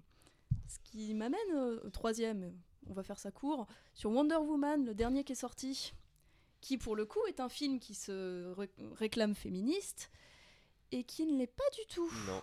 Pas du tout. Non. Non, dans dans une, Bah. une espèce de, de- de représentation euh, fantasmée d'une femme qui regarde la caméra pour te dire je suis belle, je suis surtout belle. Et qui, enfin pour moi, qui en gros, son cheminement qui au début part bien avec une indépendance réelle, euh, puisqu'elle vit dans une île de femmes et qu'elle est guerrière et que voilà, et qu'elle est forte et tout ça. Mais que bon, c'est quand même vachement mieux sa vie une fois qu'elle découvre l'amour hétérosexuel. C'est exactement ça. Quand même. Hein, il serait temps qu'elle se range et qu'elle découvre l'homme. Voilà. Donc, euh, La, grosse faiblesse de cette histoire, c'est qu'en fait, ça commence. La partie la plus intéressante du film, c'est la toute première partie, l'île euh, des Amazones, qui. euh, en fait, on sent vraiment que le producteur a dit bah alors là, tu me fais une utopie féministe. Et à aucun moment, les scénaristes ont réfléchi. Qu'est-ce que ça veut dire Euh, comment est-ce que ça fait une société qui fonctionnerait? La société n'a aucun sens et du coup, c'est juste, on se retrouve avec une euh, un Jean scénario générique. Je, je suis pas d'accord sur l'utopie féminine, c'est une, une utopie unisexe. Parce qu'il n'y a pas de mixité du Non, tout. mais- Donc euh, c'est une utopie unisexe, mais c'est pas vraiment féministe en fait. le, le producteur, j'ai pas dit que ça l'était, j'ai dit le producteur a demandé au scénariste fais-nous une utopie féministe. Et alors du coup, c'est mal écrit. Il y a des euh, non non mais il y a pour un million de c'est voilà c'est forcé. Il y a un million de réflexions, de petits dialogues dans le truc. Regardez, il n'y a pas d'homme, ça fonctionne hyper bien du coup. C'est ça que je veux dire. Euh, c'est c'est un peu différent parce que cette idée d'avoir une, une île où il n'y ait que des femmes, elle ne dépend, elle n'apparaît pas dans le film. Wonder Woman est un personnage qui a été créé à la base sur une, une idée de de- d'apporter davantage Absolument. de représentativité et de déconstruire un certain nombre de clichés. Il n'est pas réussi surtout, mais il y a déjà cette idée d'avoir une île où il n'y a que des femmes. Donc pour moi, Oui. c'est plus une utopie unisexe qu'une utopie féministe à la base. La Le façon dont c'est écrit dans le film, on va faire un film et on va le vendre comme étant du féminisme à tout le monde. Ce qui, à mon avis, euh, a marché, mais n'a pas, n'a pas du tout d'impact sur. euh, Ça, a marché aussi parce que la réalisatrice du coup est une femme et que du coup ils ont utilisé ça en disant c'est réalisé par une femme, c'est une héroïne, c'est féministe. Et ils ont pas, Ouais, allé- ils ont pas ouais. cherché plus loin en fait. Bientôt le prochain film de Catherine Deneuve. Alex. Ouh. Juste deux choses à annoncer, euh, à rajouter. Enfin, ce film m'a très très peu marqué, je m'en souviens à peine. Euh, mais d'une part, sur le fameuse île des euh, Amazones, etc., bah forcément, ce que je remarquerai aussi, c'est qu'elles sont toutes euh, euh, jeunes et belles et bien Toutes fichues, sont des, des, des critères euh, genrés classiques. Et aussi, effectivement, oui, j'ai l'impression que, d'après ce que je me souviens, tout me paraît forcé dans ce film. Mm. Il y a, il y les, a les notamment, femmes âgées ont souviens- 50 ans. hein. Au-delà de 50 ans, les Ça gens sont plus. plus âgés. hein. 40 ans. Il y a une- Max. Il y a une, je me souviens notamment qu'il y a un dialogue où je sais plus quoi, quelqu'un qui raconte sa vie de, de secrétaire, je crois, ou je sais pas quoi, et elle répond un truc du genre, euh, chez moi, on appelle ça de l'esclavage. Et je sais pas, c'est que des remarques comme ça, où, euh, où ça fait genre, euh, on a l'impression qu'il faut mettre derrière, euh, hop, euh, point d'exclamation, féminisme. C'est- voilà, ça que je voulais- il les cases à cocher. c'est ça que je dire. Jean, pas que. C'est là où je dis que c'est forcé aussi. C'est ça, exactement. dis, Je, je faisais pas une que réflexion générique sur générale dans le film, ça, se, ça, pour le coup, c'est c'est complètement. euh, faut préciser aussi que le fait, que- enfin, le film est à mon avis assez mauvais et que ça aide Oui. pas. Ça n'aide pas. Le, film, le film est moyen. Je dirais pas qu'il est mauvais. Il a des défauts, il a des qualités, mais euh, en termes euh. Bref, c'est pas le débat. Ce- ce- Ceci dit, comme Mad Max nous l'a prouvé, être un film à gros budget et grand public n'est pas une excuse pour sortir un film moyen et pas réussi. Les, détails de production des Mad Max sont très particuliers et sont très en marge de ce qui se fait comme blockbuster quand même. Justement, heureusement d'ailleurs. Un petit dernier? Ouais. Allez, un petit dernier. Et ben la, la saga du Seigneur des Anneaux. Les films ou les livres Alors plutôt les films du coup, parce que les livres, j'avoue que je ne suis pas arrivée au bout du 3. Euh, et les- les- du coup, on a dit quoi Les films ou les livres Je sais. Les films. Les films. Les films. Ah bah, la enfin, le nombre de personnages féminins est clairement euh, déséquilibré. Ce- Ouais. euh, euh, je suis pas sûr de qui elle parle, mais je pense qu'elle parle qu'Adaragorn, euh, la fille d'Elrond, dont je- le nom m'échappe. Alors certainement qu'elle parle à, à Faramir en off, hein, j'imagine, sinon s'ils se marient c'est un peu bizarre. Elle se marie avec Euh, Faramir dans le film me Maintenant, souviens. elle... Version longue Mais euh, non, Ah, enfin, je lance, je lance euh, justement parce que je trouve que c'est un, un- comment dire, un exemple intéressant. C'est-à-dire que, comme tu dis, le truc, il passe pas du tout le test de Bechdel. hein. Ah non, pas Euh, du tout, pas du Clairement, euh, voilà, elles se parlent pas, il y en a pas assez, il y en a pas assez, pardon, pour que pour qu'elles se parlent entre elles en fait. Mais même elles sont très très loin géographiquement, donc c'est un peu compliqué. Mais personnellement, je trouve qu'elles sont bien écrites. Mm. Bah, bah, Eowyn, elle est bien écrite. Elle y va, elle est là pour son peuple, euh, elle Mhm. est voilà, elle est Mhm. en plus pour bon alors comme tu dis, euh, c'est pas une excuse pour l'époque parce que bon à la base c'est quand même euh, les livres de Tolkien. Et je trouve qu'elles sont pas trop mal écrites. Arwen, elle est un peu plus dans le délire de la demoiselle qui attend euh, son prince charmant, euh, qu'elle revienne, qui revienne, tout ça. Mais malgré tout, elle agit. Ouais, c'est assez compliqué aussi parce voilà. que c'est- un film qui, Oui. enfin c'est un film, c'est une histoire en tout cas dans le bouquin pour le coup qui crée quasiment les cli- certains clichés. Donc euh, du coup c'est c'est aussi assez normal que Oui. que ce soit cliché. Euh, après bon mais tu, tu le disais, disais tout à l'heure le, le fait qu'il y, y a tellement peu de femmes, enfin Mm. c'est tellement déséquilibré que ça peut difficilement être euh, féministe à mon sens. Mais ouais. Euh, bah, pour moi, c'est surtout un film qui s'est pas posé la question de savoir si c'était féministe Oui. ou pas. C'est là où je voulais en Et, venir en euh, fait. et en fait, le film essaie de raconter quelque chose qui est complètement Voilà. indépendant et il subit en fait les pressions euh, psychologiques de, de la construction de son auteur, de la construction de Oui. la société pour laquelle Mm. l'œuvre est produite. Et euh, du coup, il fait que, que- que transcrire Ouais. euh, les choses. Ah, C'est c'est ça aussi que je voulais justement exprimer, c'est qu'il y a certains films en fait où il n'y a pas besoin de se poser franchement la question. C'est pas, c'est pas que c'est pas grave, mais Sur le même thème, si vous voulez vous poser, si vous voulez vraiment voir un gros gros fail du féminisme, vous avez vu The Hobbit? Nous n'en The parlerons pas. The Hobbit, ils essayent d'être féministes? Ils ont rajouté un personnage de femme dans le 2 euh, pour euh, Toriel euh, Toriel. Ouais. C'est quel personnage L'elfe- L'elfe. Qui n'existe pas. Qui n'existe pas, qui du coup est une sorte de cliché. Je voulais faire un personnage féministe. Donc c'est une guerrière qui tire à l'arc, qui est plus forte que euh, Legolas et euh, ça. Et euh, le gros gros fail du féminisme. Ah oui, alors du coup, elle rencontre un nain. Il fait une blague sur sa bite et maintenant elle est amoureuse à vie de lui. C'est vrai en plus. Ce n'est pas une parodie. C'est vrai en plus. J'ai complètement oublié ce passage. J'avais aussi oublié ce détail malheureux? Mais oui. Je vous remercie. Vous me remercierez de vous Oh avoir oui, rappelé oh ça. oui. Maud, Maud Non, ça m'évoque juste euh, la, c'est- comment dire? C'est cocasse en fait de voir à quel point des auteurs sont capables d'inventer des mondes parallèles avec des, des- des- des choses qui sortent complètement de l'ordinaire, mais incapables d'imaginer un monde qui ne soit pas patriarcal. C'est assez fou. Bah, euh, c'est, c'est- à mon Ouais. sens, c'est aussi une intériorisation du truc et les, les gens ne voient pas le problème. C'est, je pense que c'est aussi euh, une des revendications euh, féministes assez classiques de dire que les hommes sont complètement ignorants du, du problème. Ah bah tant Les que t'as hommes- pas mis la- le nez dedans. Ouais, ouais. c'est dur de voir ce dans quoi tu nages en permanence en fait. Mm. voilà. Eh bien, merci beaucoup. Euh, Bravo. j'espère que euh, les gens auront appris quelque chose. Et, euh, et si vous voulez réagir, euh, on a le Discord, on a Twitter, euh, n'hésitez pas. Et je me tourne maintenant vers Alex Oui. pour le sujet science.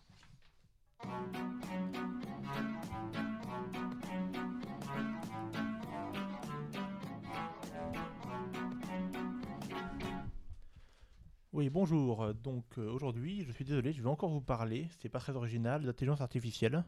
Alors je sais, j'ai un peu l'impression de transformer la rubrique science en rubrique euh, IA, euh, ça fait la troisième fois que j'en parle, mais bon, j'espère délaisser davantage la parole à mes compars sur les prochains épisodes là-dessus. Et puis si je voulais encore vous parler d'intelligence artificielle, c'est au départ réaction à certaines questions que j'ai que j'ai eues par rapport à ma dernière chronique de l'épisode 3 sur les GAN, les réseaux GAN. Dans cet article, dans cette euh, chronique-là, justement, je parlais notamment d'entraîner des réseaux de neurones ou de, de- de récompenser un réseau de neurones, des choses comme ça. Et on m'a demandé, bah Alex, mais comment est-ce qu'on fait pour récompenser un réseau de neurones? Bah, C'est vrai, c'est une bonne question. Enfin, Un salaire. Non un salaire, oui, c'est une solution. On peut dire, euh, est-ce que je lui donne une friandise? Est-ce que je vais caresser gentiment? Enfin, ça, ça évoque un peu un, comme si on était un peu en train de dresser un chien ou de caresser un chat. Choses comme d'éduquer ça. des enfants, mais bon. Oui, bon. Est-ce qu'un réseau de neurones peut te griffer si tu le caresses au mauvais endroit? Voilà, on peut se poser la question. Et plus généralement, autour de l'apprentissage euh, automatique, notamment, il y a tout un vocabulaire qui semble très inspiré du comportement animal ou humain, effectivement. On va parler d'entraînement, de récompense, parfois même de punition. Et donc tout ça, ça peut causer un peu des incompréhensions, et parfois des fantasmes même. Par exemple, est-ce que mon robot va se rebeller contre moi pour se venger des punitions que je lui aurais infligées?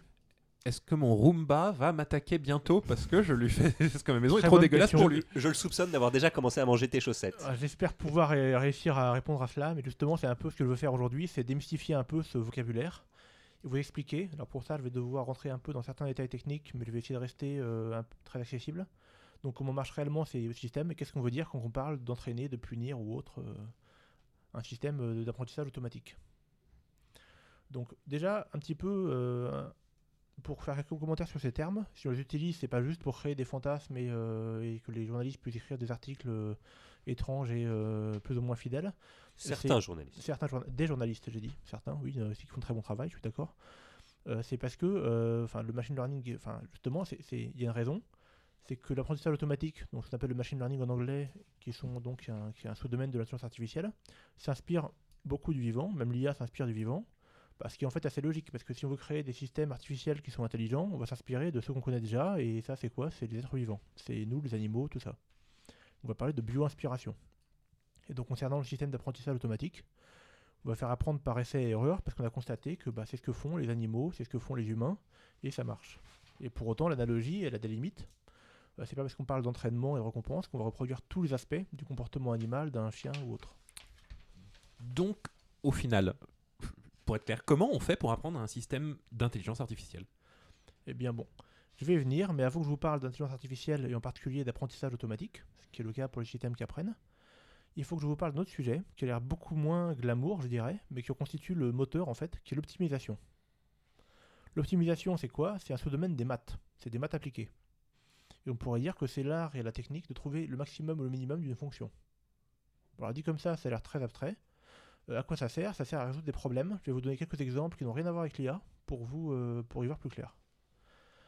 D'abord, imaginons que vous êtes un commercial d'entreprise. Vous circulez en voiture, vous devez aller démarcher des clients qui sont à Paris, à Bordeaux, à Nantes et à Toulouse.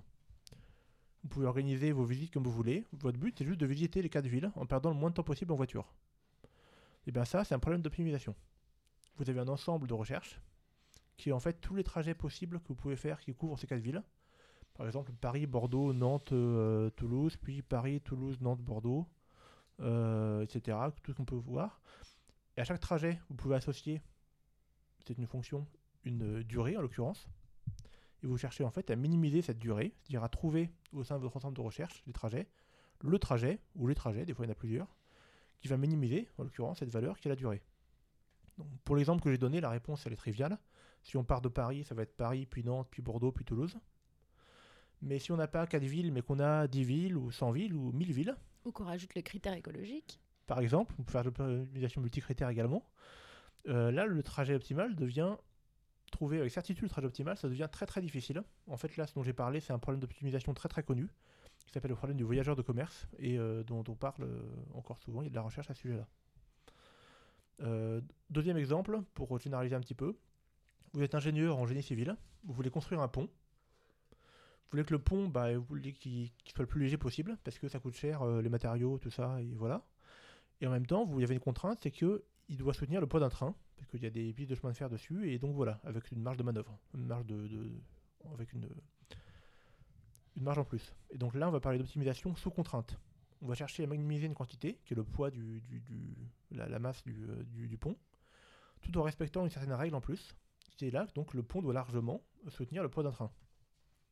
Mais de la même façon, on a un ensemble de recherches qui là est très très grand, c'est l'ensemble de toutes les structures de pont possibles et imaginables que vous pouvez créer. Et dedans, il y a une ou des solutions optimales qui minimisent la- le poids qu'on cherche à trouver.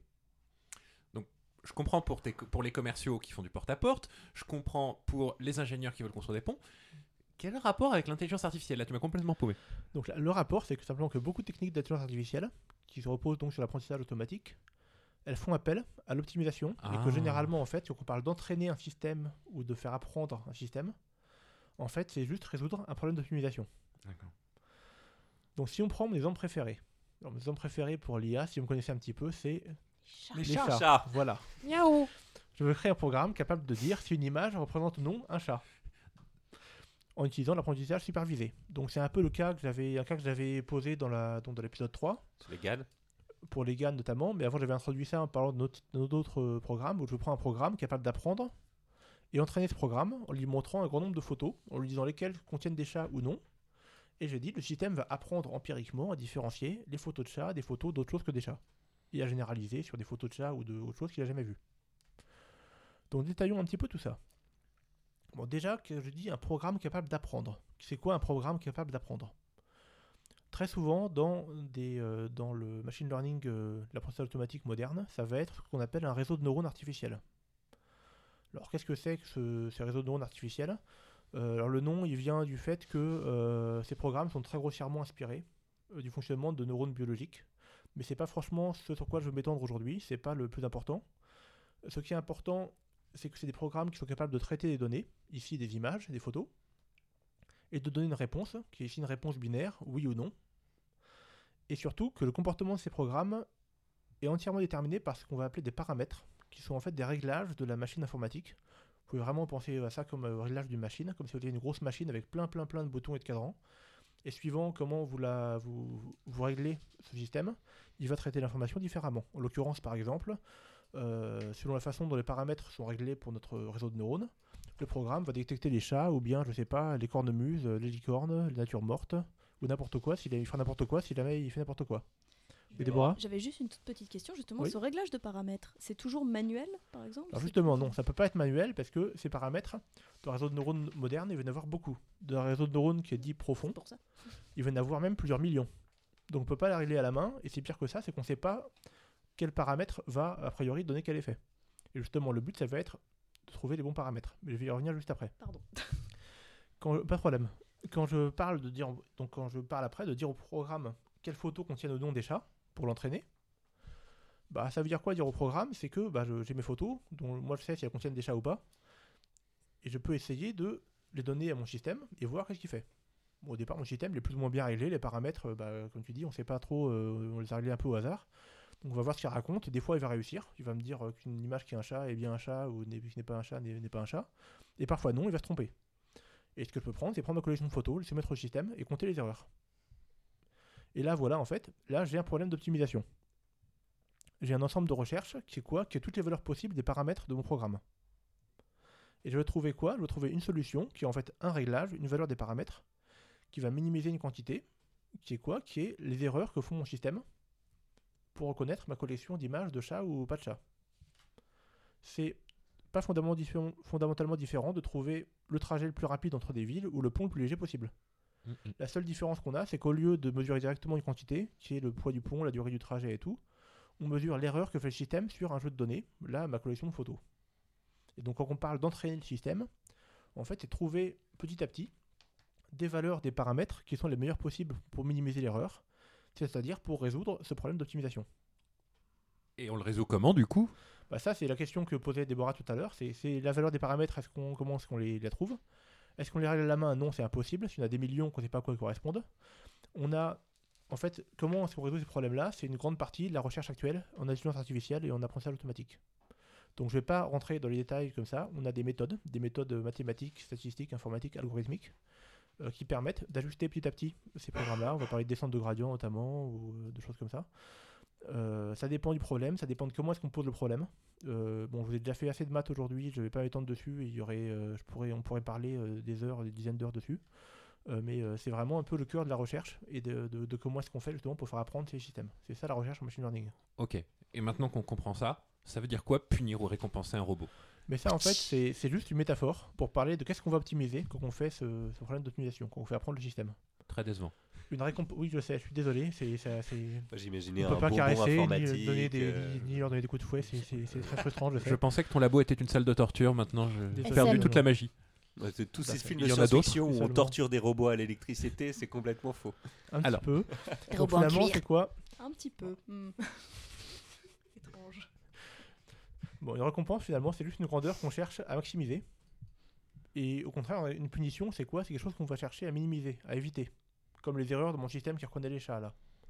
Donc c'est un vocabulaire qui est, effectivement, enfin, qui est surtout utilisé en robotique, finalement, parce que euh, ça sert, euh, c'est assez utile dans ce domaine-là, de, de, de domaine proche. Par exemple, si j'ai un robot qui est piloté par un système qui apprend, et que je veux qu'il apprenne à sortir de labyrinthe sans se cogner au mur, bah, je vais décider d'attribuer une récompense très élevée au fait d'atteindre la sortie et au contraire d'attribuer une punition plus faible au fait de taper des murs.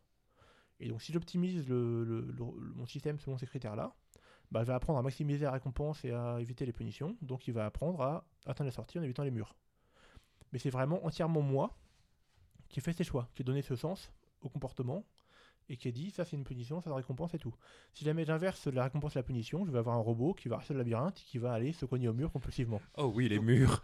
J'allais dire, tu, tu lui apprends le bien et le mal. c'est toi qui décides. Je lui apprends qu'est-ce qu'il doit faire, je lui donne une cible d'optimisation, c'est tout. Jean Il n'y a pas de sens plus, plus profond, justement. Jean Du coup, par rapport aux paramètres qui font partie de l'optimisation, Oui. là, c'est des critères qui, eux, sont l'événement manuel que tu vas apporter à ton système. C'est qu'est-ce qui va guider l'optimisation. L'optimisation, elle va maximiser, minimiser une quantité. Mhm. Quand je vais, j'ai une grandeur qui est une- mon, mon erreur, ma récompense, des choses comme ça.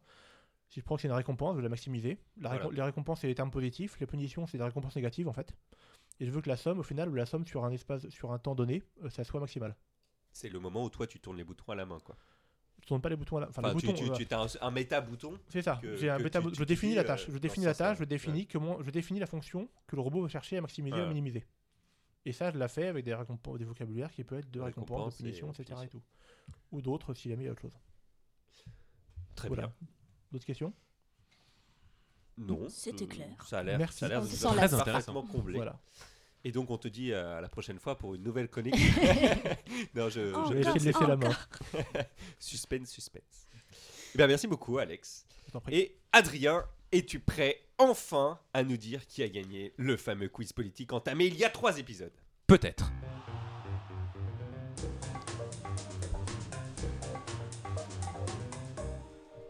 Encore lui. Nous nous retrouvons donc pour la grande finale du quiz politique d'H Critique, la dernière manche, l'ultime épreuve qui permettra enfin d'affirmer qui parmi les intervenants de ce podcast a la stature d'un grand républicain.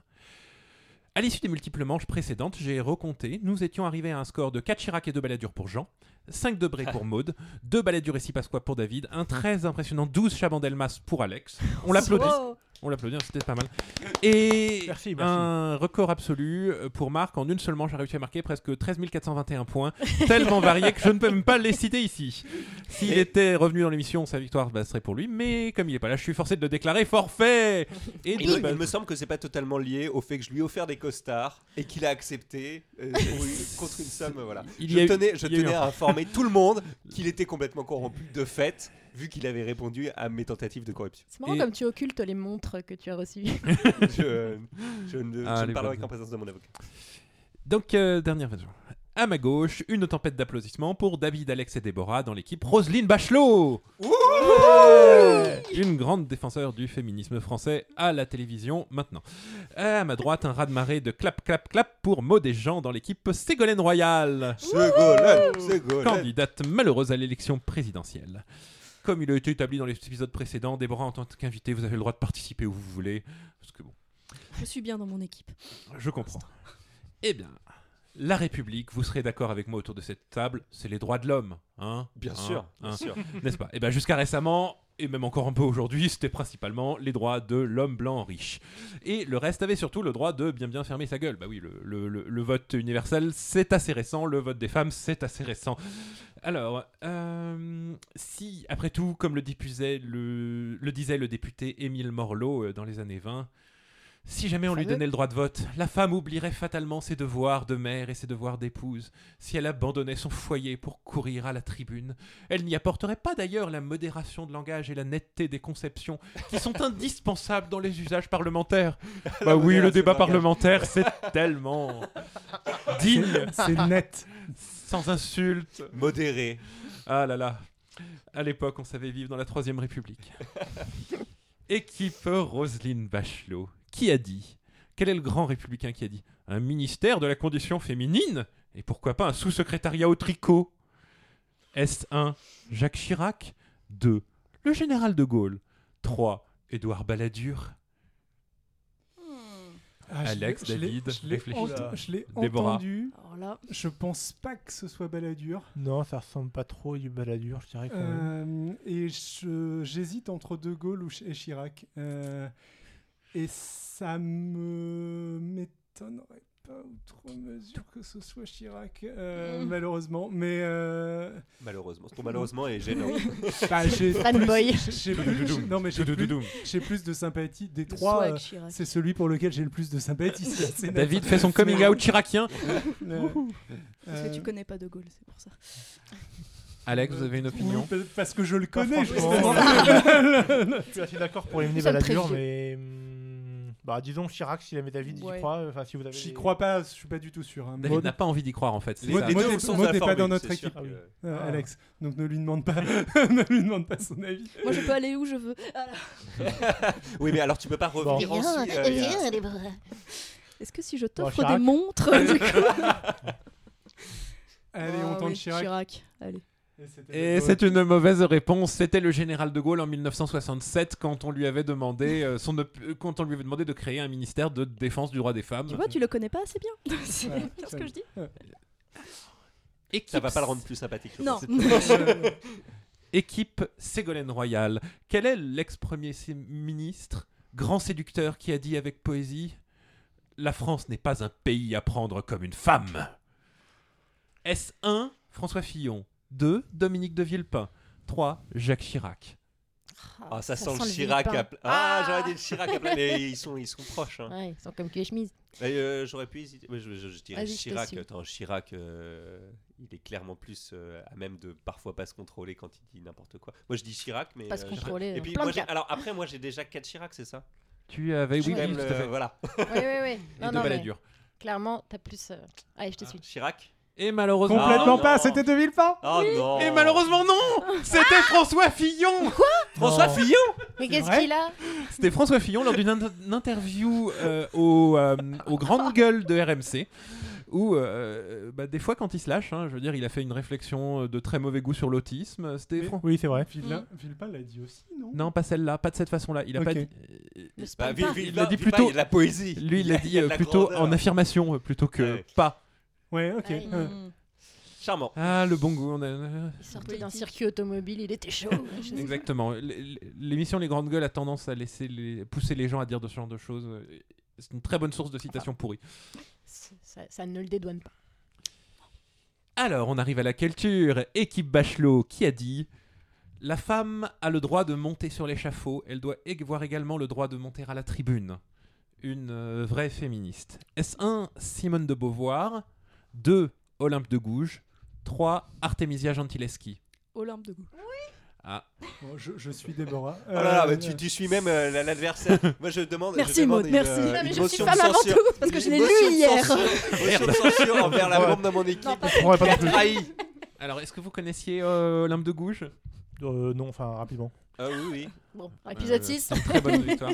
Voilà. Bah, C'est- quelqu'un de très intéressant. C'est une femme de lettres politique pendant la Révolution, l'auteur de la Déclaration des droits de la femme et de la citoyenne, qui répondait un peu à la Déclaration des droits de l'homme. Mm. Elle a laissé de nombreux écrits en faveur des droits civils, politiques des femmes, l'abolition de l'esclavage, très injustement ignoré, voire méprisé pendant presque 100 ans par les historiens français qui la considéraient comme un personnage secondaire de l'époque. On avait même essayé de dire qu'elle ne savait pas lire ni écrire, alors que bon. Et euh, elle a été redécouverte grâce aux historiens allemands, japonais et américains. Elle commettra l'imprudence en 1792 de critiquer les massacres du 2 et 3 septembre 92 en disant euh, Le sang, même des coupables, versé avec cruauté et profusion, souille éternellement les révolutions. Devant cette position extrémiste et euh, traîtresse, elle sera guillotinée par nos braves révolutionnaires. Elle était euh, mona- monarchie euh, Pas du tout. constitutionnelle. Elle était, elle était pas. euh, Elle On était en 92, elle était, euh, elle était, elle était, euh, républicaine. Non, elle a juste critiqué ce qu'il fallait pas critiquer. Elle a critiqué contre Marat. la, elle était contre la mort du roi. hein. Bah oui, mais comme à peu près tous les gens, pré- euh, tous les gens un peu euh, ra- raisonnables à l'époque. hein. Bah, tuer des gens, c'est pas drôle en fait. Voilà. Oui, oui, mais. euh. Enfin, équipe royale, on pourra en parler plus en avant si vous voulez. Quel est le député optimiste qui a dit Le 18e siècle a proclamé les droits de l'homme, le 19e proclamera le droit de la femme Et c'est quoi comme poste, Premier ministre? Le député optimiste. Est-ce- Député. euh, euh, Un. c'est- Louis-Napoléon Bonaparte S2 Victor Hugo ou S3 Alexandre Lecre- Ledru-Rollin Euh, moi, je dirais Hugo. Hugo était. euh, C'est c'est il- facile, là, je un à gauche, un à droite, pas forcément un à Hugo. Allez, Hugo. Moi, je dirais Hugo. C'est une très bonne victoire. Il Ah. était un petit peu optimiste. Et c'est quoi comme point qu'on gagne là? Euh, c'est un point tout court parce que Ah, d'accord. Euh, bah, en fait, c'était euh, donc pendant la Seconde République, Hugo venait d'être élu et il a tenté. Après euh, le le sujet qui en fait n'intéressait absolument personne des euh, députés ni de gauche ni de droite, il a tenté de parler. euh, il faut l'avouer, citoyens, nous ne sommes point athées. Beaucoup de considérations qui étaient graves, j'en conviens, et qui voulaient être mûrement examinées, nous ont arrêtés à l'instant où j'en parle.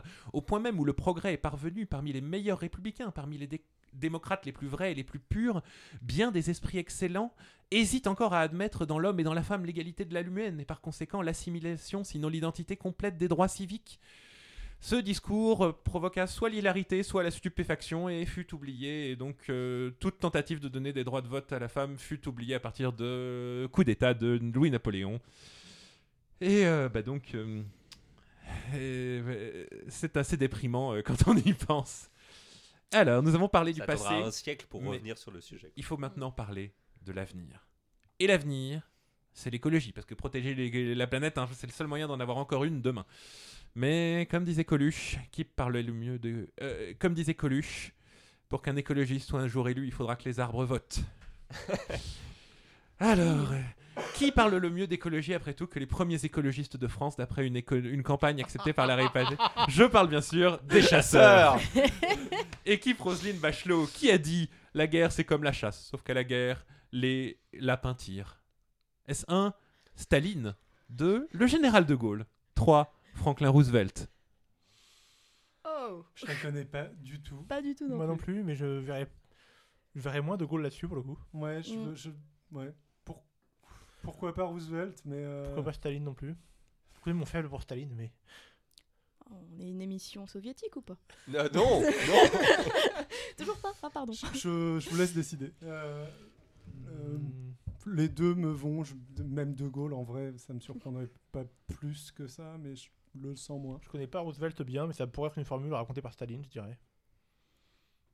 La, la, la, Allez. la, la, la, la. Allez, je sens Allons-y que- pour je Staline. sens qu'il y a une envie de Staline. Staline. Ah, le stalinisme monte à cette table et c'est une mauvaise réponse. Oh. C'était Chantal Goya C'était De Gaulle C'était de Gaulle, d'accord. C'était De Donc Gaulle en fait, Chantal Goya De Gaulle a vous porte malheur, hein. De Gaulle. C'est quand même fou, hein. Oui, absolument. Désolé. Peut-être que ça, ça, ça éclaire toute son œuvre en fait.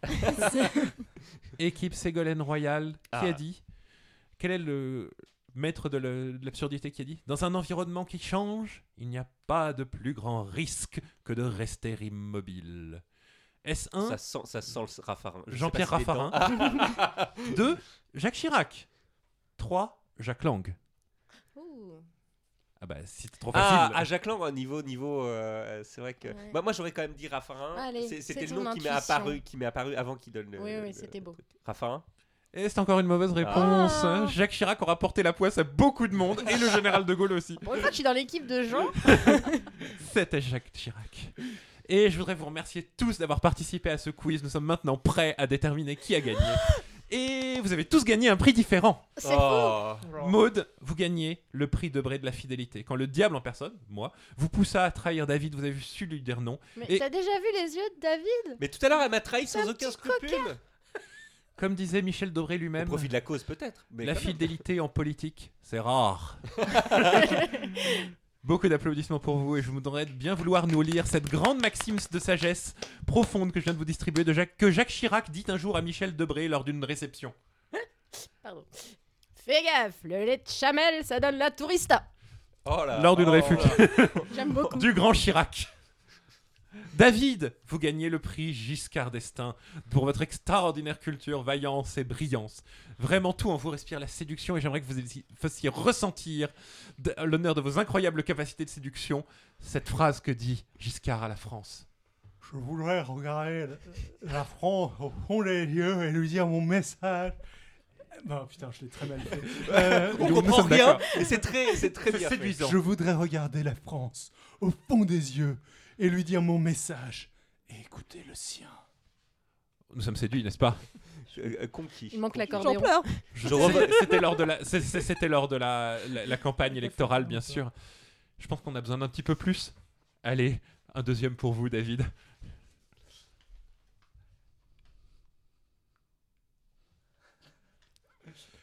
Je vous ai dit que je voulais regarder la France au fond de ses yeux. Mais je voudrais aussi atteindre son cœur.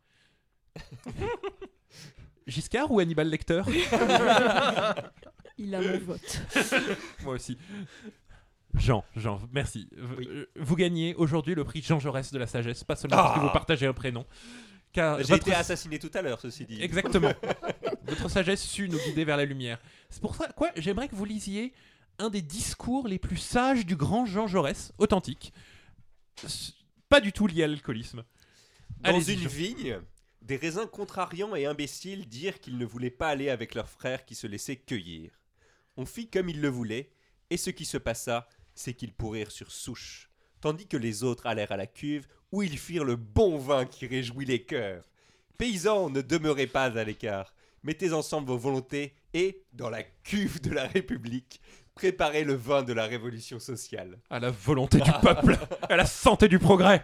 Et à la picole C'était un extrait d'un célèbre discours de Jean Jaurès pendant la grande grève des vignerons où il leur demandait en gros de retourner au travail ou de. Mais en tout cas de ne pas faire leur grève indépendamment des socialistes. Vive la République et vive la France. Vive le pinard. Alex, vous gagnez aujourd'hui le prix Jacques Chirac de la camaraderie. Vous avez su réjouir nos cœurs et nous séduire comme seul un grand Jacques Chirac sut séduire la France en son temps. Je vais vous demander de lire l'intervention la plus romantique du grand homme pour nos auditeurs, s'il vous plaît. Mais qu'est-ce qu'elle me veut cette mégère? Mes couilles sur un plateau? Ah, Ah, le swag. une phrase capturée par inadvertance lors d'un sommet anglo-français par le micro de Jacques Chirac qu'il pensait fermer, s'adressant à Margaret Thatcher. Il faut admettre que cette phrase a été parfois transcrite en ménagère au lieu de mégère, mais Jacques Chirac lui-même a confirmé que c'était mégère. Et j'ai une pensée émue pour les traducteurs qui travaillaient à ce moment-là, parce que va traduire cette phrase.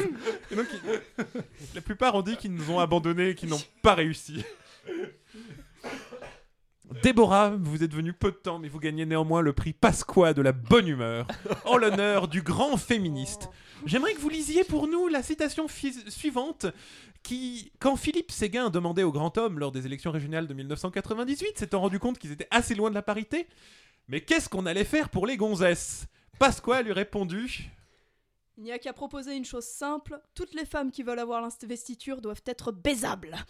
Ah, du grand Oh. Pasqua Je me sens un peu sale d'avoir lu ça. Merci. Il nous a tous un peu salis avec son. Ah, j'ai- pas faux. Vous, vous me remercierez, hein, c'était bien choisi. Il a fallu les chercher, les citations. C'est ça la politique. hein. C'est c'est un grand homme, hein. heureusement que. Je me réjouis pas beaucoup de la mort de. Jean, mais Du coup, du coup tout, tout le monde a gagné. tout le monde a gagné quelque Oh. chose de différent selon ses capacités. Sauf toi. Moi, je gagnerai une autre fois quand je serai candidat un jour. Lui, il a gagné le pouvoir de désigner les gagnants. Moi, je suis président, c'est tout. Exactement, c'est là qu'est le vrai pouvoir. Euh, Moi, je, je lance un défi à nos éditeurs vérifier que les, les comptes en termes de nombre de points d'Adrien sont bons. Alors, il y aura un décompte selon Adrien et ensuite selon la police. Selon le conseil constitutionnel de nos auditeurs. Et sachant que un point Pasqua vaut un point, qu'un point de vrai vaut trois points, mais attention qu'il en vaut quatre si jamais vous avez plus Il est- de. Tout à fait possible que Marc m'ait complètement euh, soudoyé pour gagner la manche précédente. Euh, eh bien, merci beaucoup, Adrien, pour quoi. euh, ce, ce divertissement, ma foi, fort instructif. Tu, tu me flattes là. Nous avons fait ce que personne n'avait osé faire.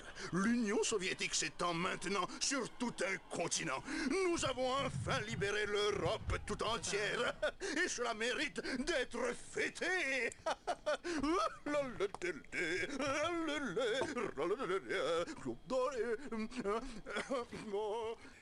après cette ce magnifique extrait d'un très célèbre biopic sur Staline, euh, je vais donc vous parler de, de la fin de sa vie, en fait, parce que moi, ce que j'aime euh, dans l'histoire, c'est les périodes de transition, des, des moments qui sont, euh, qui sont assez flous, où tout peut se passer. Et donc, je vais vous parler de Beria. Je vous en parlerai à la fin, mais bon, il y a une multiplicité de sources très contradictoires sur Beria. Je vais essentiellement ici me baser sur Beria, le bourreau politique de Staline, de Jean-Jacques Marie, qui me paraît être le plus crédible sur le personnage. On reviendra un petit peu là-dessus sur pourquoi est-ce que euh, il y a plein de versions assez contradictoires sur l'histoire de Beria. Quelque chose qui a beaucoup éclairé le personnage, c'est les ouvertures des archives euh, soviétiques. C'est une biographie qui a été écrite après et sur un positionnement médian euh, par rapport à des choses qui vont complètement l'encenser, on verra pourquoi, ou au contraire euh, le présenter comme un, un génie du mal, on verra aussi un petit peu pourquoi. Euh, Beria donc a tour et tour été présenté comme un espion anglais, comme un serial killer maniaque sexuel, comme un grand humaniste, comme un trotskiste, comme un nationaliste euh, géorgien, et comme l'assassin de Staline, et on va voir ensemble que tout ça est vraisemblablement faux, mais avant toute chose, je suis sûr qu'une bonne partie d'entre vous se demande qui peut bien être Beria. Bah oui, c'est qui? Eh bien, c'est un hiérarque soviétique qui, à la tête du NKVD, la police politique euh, soviétique, de 1938 à 1945, est entre autres connu pour avoir exécuté bon nombre des bases œuvres de Staline, qu'il aurait présenté comme notre Himmler. Ça pose un personnage. Staline qui a présenté comme son Himmler? Comme Oui. son Himmler. D'accord, ok. Oui, euh, des, euh, des gouvernants Chacun occidentaux. Alors, la citation est pas forcément véridique. Elle a été beaucoup, beaucoup reprise euh, comme avérée. D'autres personnes ont fait la comparaison avant euh, Staline. C'est pas sûr et certain que, que Staline l'ait l'ait véritablement dit, même si c'est généralement présenté comme euh, quelque chose de complètement avéré.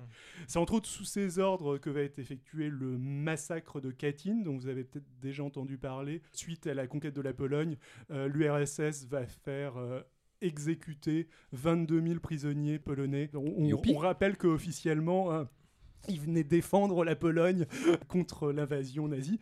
Euh, Mhm. Voilà, on va retrouver une lettre où il recommande l'exécution sans forme de procès de tous ces gens qui pourraient être dangereux. Des fichiers S. de Bravo. Euh, voilà. Fichiers S de l'époque. C'est aussi lui qui va être un petit peu en- un temps en charge du programme nucléaire soviétique. Mais la raison pour laquelle je vais parler de Beria aujourd'hui, c'est que quelques années plus tard, il va être en quelque sorte l'éphémère euh, successeur de Staline à la tête d'une sorte de super ministère fusionnant l'intérieur et le renseignement. Nicolas Sarkozy. Voilà, exactement. Comment il va arriver au pouvoir? Bah, en 1953, à la mort de Staline, l'ensemble des autres dirigeants sont sidérés. Euh, rien ne semble avoir été anticipé, personne n'est habitué à prendre euh, des initiatives. L'ambiance qui règne, même au sein des hautes sphères, est une ambiance de terreur et de soumission totale à un chef euh, tyrannique euh, qui euh, pouvait vous faire exécuter. Quasiment du jour au lendemain, si jamais vous êtes plus dans ses graphes. Et en gros, Beria va asseoir son pouvoir en étant le plus décidé. Il va former une forme d'alliance avec euh, Nikita Khrouchtchev et surtout euh, euh, Georgy Malenkov, euh, tous deux aussi présents à ce fameux dîner euh, dont je vous parlais en introduction. Et les termes de l'alliance sont assez simples. Malenkov prend la succession de Staline à la tête de l'État, Malenkov étant le ce qui ressemblait le plus à un successeur désigné de Staline. Euh, Khrouchtchev prend le parti et Beria se contente d'un modeste super ministère de la police politique et de l'espionnage. Euh, voilà, le, le ministère des dossiers sur les autres dirigeants. Enfin, Des dossiers paille. plus des Voilà. arrestations et des camps de, de Sibérie. voilà, le, le- Rien. euh, rien, rien, rien de suspect. D'ailleurs, euh, je veux dire, il propose que euh, Malenkov euh, prenne euh, la succession de Staline à la tête de l'État. C'est c'est bien la preuve que lui, il n'est pas intéressé par le pouvoir. C'est un simple exécutant. Voilà. Mais que de bonne foi. Bon, euh, étrangement, durant cette période, il va peu à peu exercer le pouvoir réel et prendre seul les décisions. Euh, il va de moins en moins consulter les, les- les autres. Et en fait, bon, mm, le- le- la première des initiatives qu'il va prendre, euh, dès que- qu'on lui annonce que Staline est inconscient, euh, il n'est pas le premier à arriver. Il y a, euh, je ne sais pas si c'est pas Khrouchtchev qui arrive avant, je sais plus. La première des initiatives que Beria va prendre, ça va être n'appelez pas les médecins. Ah Staline va agoniser pendant un petit moment. On peut penser qu'il aurait peut-être repris conscience euh, si euh, on avait Donc il- autorisé les. euh, Il l'a vaguement laissé crever. euh? il l'a vaguement laissé crever. ouais. Faut y voir une conspiration? Alors. Ça ressemble quand même vachement aux méthodes de femmes qui essaient de se débarrasser de leur mari. hein. N'appelez surtout pas le médecin, je m'en occupe. Mais non, voyons, il était plein de bonne volonté. Il avait peur qu'il y avait des traîtres parmi les médecins. Exactement. C'est un peu ça. Fait surtout que, je vais en reparler après, il y avait le fameux compl- complot des blouses blanches à Ah, cette vraiment, époque. D'accord, ok. C'est pas au hasard, mais ok, d'accord. Tu tombes bien. Ça ressemble à une conspiration, mais c'en est sans doute pas une. Alors ça peut carrément faire penser, hein, surtout que Beria cachait pas vraiment sa joie de voir euh, Staline mort. La Il la était- la, the witch is dead. Exactement. euh, illuminé euh, euh, par la Il a chose. repris deux fois du dessert. Voilà. Il s'est même vanté de l'avoir tué, selon certains plus ou moins fiables, genre Molotov, un ultra-stalinien qui était un ennemi politique de Beria, qui prétend que Beria lui aurait susurré euh, C'est moi qui ai éliminé Staline. Je vous ai tous sauvés. Par ailleurs, il avait clairement un motif. Il était en disgrâce et Staline avait d'ailleurs tellement multiplié les tentatives de trouver un prétexte pour se débarrasser de Beria que ce dernier pouvait pas trop l'ignorer. hein. Il était d'ailleurs en poste que grâce à une certaine incompétence des gens que Staline avait successivement chargés d'accumuler des preuves contre lui, euh, l'un des hommes que Staline avait chargé d'interroger l'un des espions de Beria dans le but de lui faire porter le chapeau dans une histoire d'espion ayant changé de camp, va torturer un petit peu trop le mec qui est censé charger Beria, qui va mourir avant de, euh, Ah, avant mais- d'avoir pu charger Beria. C'est ni fait ni à faire tout ça. Tu avais un travail à faire. Exactement. D'ailleurs, l'autre va, enfin, Staline va peu apprécier. Quand t'es même pas échec. capable de choper des aveux en Union soviétique, là, franchement. Et c'est pas le seul. hein. Il va y avoir une succession d'erreurs euh, qui vont sauver Beria. Sitcom. Mais là, Staline était relativement proche de son but. Beria était censé tomber grâce au fameux conflit des blouses blanches, un groupe de médecins juifs accusés par Staline dans un mélange de paranoïa et de volonté de faire le vide, d'avoir assassiné deux dirigeants soviétiques. Assassinat qui, euh, par un mécanisme d'aveu plus ou moins soutiré, etc., euh, qu'il comptait euh, utiliser très vraisemblablement contre Beria. Par ailleurs, Staline avait entrepris de restructurer complètement le parti et donc le pouvoir. Euh, il avait supprimé le bureau politique d'environ 10 membres pour le remplacer par un présidium pléthorique de 36 membres. Et bah, rajouter des membres, c'était une manière pratique pour que quand la Pravda annoncerait que un tel, un tel et un tel, dont Beria, Étaient des traîtres. Pas, forcément, enfin oui, il fallait à un moment donné annoncer qu'il était, mais la première étape c'était qu'ils disparaissent mystérieusement du jour au lendemain de, et faire disparaître une ou deux personnes, voire plus, euh, d'un groupe de 10, ça se voyait plus que le- les faire disparaître d'un groupe de 36. Bon, on était dans une étape où euh, ça sentait carrément mauvais. Malgré ce contexte, tu me dis que c'était pas une- un meurtre, une... l'a pas laissé mourir.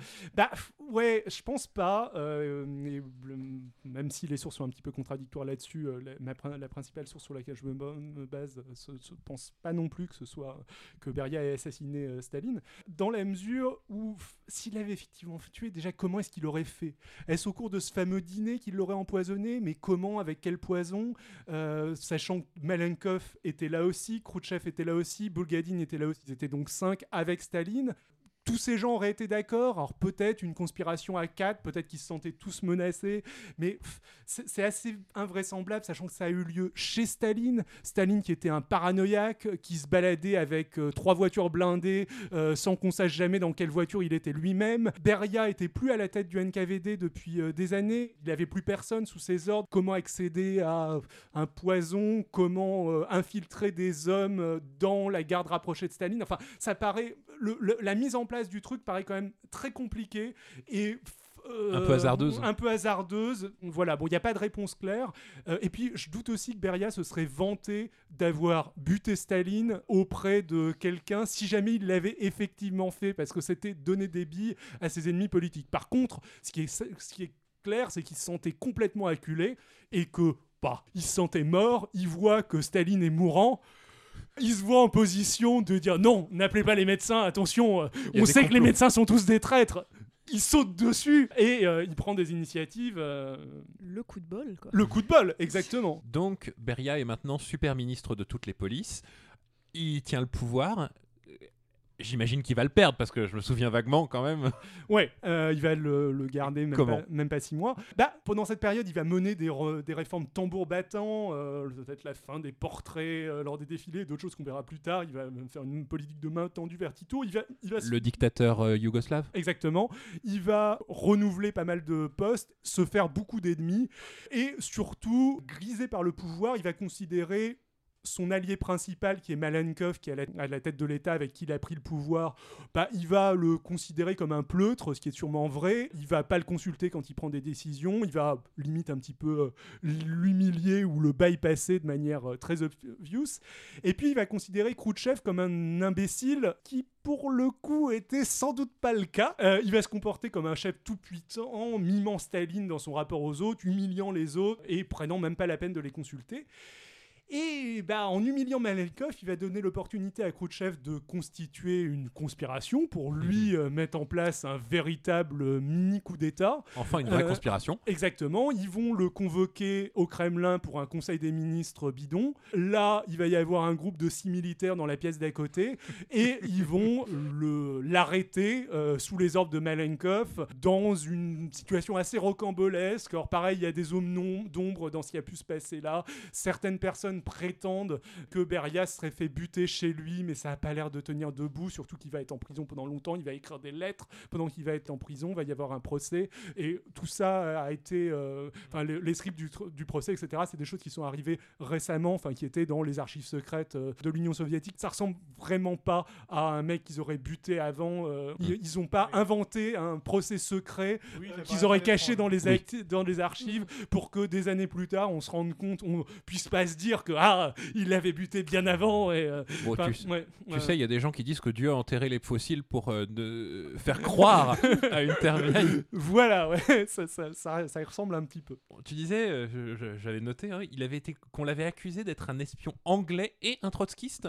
Ouais, euh, je comprends que ça a l'air assez, euh, assez bizarre, mais bah, c'est des accusations qui vont être portées contre lui lors de son procès. En fait, Beria ne va pas, semble-t-il, être torturé, et ses accusateurs vont pas mal galérer à trouver un motif pour le faire condamner officiellement, C'est fâcheux. et vont tour à tour l'accuser d'avoir aidé les nazis, les alliés euh, ou Trotsky. Alors, pour Trotsky, c'est particulièrement ironique, sachant que euh, Beria était à la tête du NKVD, enfin, quand ils ont assassiné Trotsky, donc grosso modo, C'est lui qui a il a supervisé Encore un l'assassinat complot. de, euh, il a supervisé l'assassinat de Trotsky, Bah, mais faisait- c'était un traître trotskiste depuis Il faisait le début. disparaître les preuves, Euh, voyons. Exactement. Et surtout, euh, Beria va être utilisé par le nouveau pouvoir comme une espèce de croque-mitaine qui était responsable de tous les mauvais côtés de la politique de Staline. Et il y en a beaucoup. Donc, euh, il va être présenté comme le mauvais génie de Staline, un espion euh, de euh, absolument tout ce qui était ennemi du communiste, communisme, un saboteur qui avait sûrement abouti à générer des famines et euh, autre choses du genre. Et il va, durant le procès, n'avouer qu'une chose, on va dire son côté maniaque sexuel. Alors là-dessus, il y a des interrogations. C'est-à-dire que suite à ça, dans la propagande officielle et dans un certain nombre de biographies occidentales, on va vraiment le, pré- le présenter comme euh, un serial killer qui enlevait des femmes, qui faisait euh, venir chez lui, qui le baisait et qui le tuait. C'est possible. Le Gilles de Rais soviétique. Un petit peu, Un mais mec c'est- charmant. mais c'est probablement exagéré. Il leur offrait un verre avant. c'est un petit peu ça. Il leur faisait envoyer des bouquets de fleurs, vraisemblablement. Ce qui est à peu près certain, c'est que euh, quand il voyait une femme qui l'intéressait dans la rue, il envoyait son chauffeur euh, la ramener. Et il se débrouillait pour avoir des relations sexuelles avec. On peut difficilement imaginer que ce soit quelque chose de pleinement consensuel, même si durant son procès, donc il va reconnaître ça, mais dire qu'il n'y a absolument pas eu de viol, etc. Oui, euh, je couchais avec plein de meufs, mais elles étaient toutes consentantes. Mon charme magnétique faisait que derrière la vitre teintée de ma voiture blindée, Ah, Se pâmer devant, le, devant leur propre. le Dominique Strauss-Kahn soviétique. Ouais, exactement. Donc, bon, enfin, le, c- c'était clairement euh, assez dégueulasse. Après, ça ressemble à ce que faisaient beaucoup d'autres dirigeants soviétiques à l'époque. Euh, et c'était peut-être quelque chose d'assez horriblement banal en fait que faisait Beria. Sachant que c'est pas non plus complètement exclu qu'il y ait éventuellement eu des meurtres. Ceci dit, c'est un truc qui est venu après. Ils l'ont pas euh, accusé de ça pendant le procès, alors que vraiment il galérait à trouver des trucs et que il avoue, il a avoué des trucs dans ce sens. J'ai tellement, j'imagine tellement les, les mecs qui sont en train de chercher des preuves. Ivan, on fait quoi? Bah dis qu'il les a tués. Allez, on y va. Vas-y, tente. les violets, ça suffit pas. Non, non, vas-y, rajoute. ouais, exactement. Surtout que bon, ils étaient enfin, créatifs, on va dire, dans les. euh, Et, et du coup, avec tout ce qu'on dit de bien sur lui, je me disais, il y en a qui le présentaient comme un humaniste aussi. Oui, alors parce que durant la période où il va être au pouvoir, il va mener un certain nombre de réformes qui sont surprenantes au vu de son profil. C'est-à-dire que il va bon libérer un certain nombre d'accusés de complot, entre autres les accusés du fameux complot des blouses blanches. Ça, on La peut le- preuve Ça, on peut le comprendre assez bien. Euh, mais il va aussi faire euh, libérer un million de prisonniers du goulag. Il va étrangement limiter l'utilisation de la torture. Attends, c'est pas les goulags et les tortures qu'il a mis en place, supervisé lui-même quelques années avant oui, oui. Exactement. Je- euh, tout à fait. Il va amorcer la déstalinisation, faire arrêter le fils de Staline, qui sera condamné pour agitation, abus de pouvoir et détournement de fonds, ce qui était a priori vrai. Comme quoi, il est vachement plus doué pour accuser les autres que se faire accuser. Ah Euh, bah. Ouais, ouais, ouais, euh, Euh, surtout que meilleur. Dans, dans le procès, on sentait qu'il savait comment répondre. C'est-à-dire que, enfin, il y, avait euh, le, tu sais, la tradition de contrition et de d'auto euh, d'autoflagellation quand on se faisait accuser. Donc, oui, bien sûr, j'ai eu tort de euh, ça, ça, ça et ça, mais que des euh, culpabilités, que de la culpabilité mineure. On, sentait qu'il y avait du métier. Et puis, il va renouveler les dirigeants des républiques soviétiques. Il va remplacer des euh, Russes qui gouvernaient, je sais pas, en Ukraine ou par des, des Ukrainiens et des, des locaux dans, dans- dans- dans différents pays. Euh, et il va même envisager très sérieusement la réunification de l'Allemagne, dont il va euh, changer la direction. Il va faire une demi-politique de main tendue vers l'Occident, en fait, pendant cette période. Du coup, c'était vraiment un humaniste? Bah, non. euh, que- euh, que je pense vraiment pas. Surprise. Euh, bah, si le propos est de dire que Beria était plus humaniste que Staline, bah oui, sans doute, mais le challenge n'est pas très très élevé. Était-il moins antisémite qu'Hitler Point bah, voilà, mais c'est- c'est c'est exactement ça. Et c'est vrai de l'ensemble des dirigeants qui vont succéder à Staline. En fait, euh, oui, ils étaient tous euh, plus humanistes que Staline. Mais euh, il est bien plus simple d'expliquer les décisions de Beria par du pragmatisme. La RDA, ça coûtait cher, c'était un gouffre financier. Et c'était pas un idéologue, donc euh, il y avait moyen de donner ça à l'Occident, même si c'était pas tout à fait le donner. En fait, il proposait la réunification de la RDA. Enfin, il envisageait la réunification de la RDA avec euh, l'Allemagne, euh, l'Allemagne de l'Ouest, mais dans un cadre où l'Allemagne était censée rester neutre quand même. L'Allemagne de l'Ouest n'était pas encore rentrée dans l'OTAN, ce qui va arriver après, etc. Enfin, le, le contexte était un petit peu différent. Euh, et puis, euh, les renouvellements de dirigeants, bah, c'est aussi que euh, il virait des gens qui avaient été mis en place par ses prédécesseurs. Donc, Staline.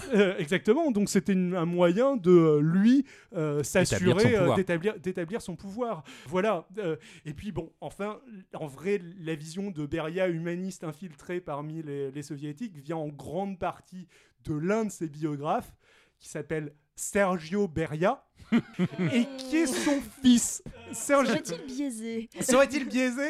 Un petit. tu- tu- Non. tu vas, tu vas soupçonner un honnête homme Un comme ça. humaniste. comme ça. un homme complètement au-delà de tout soupçon, puisqu'il a, il a quand même écrit Aucun conflit d'intérêt.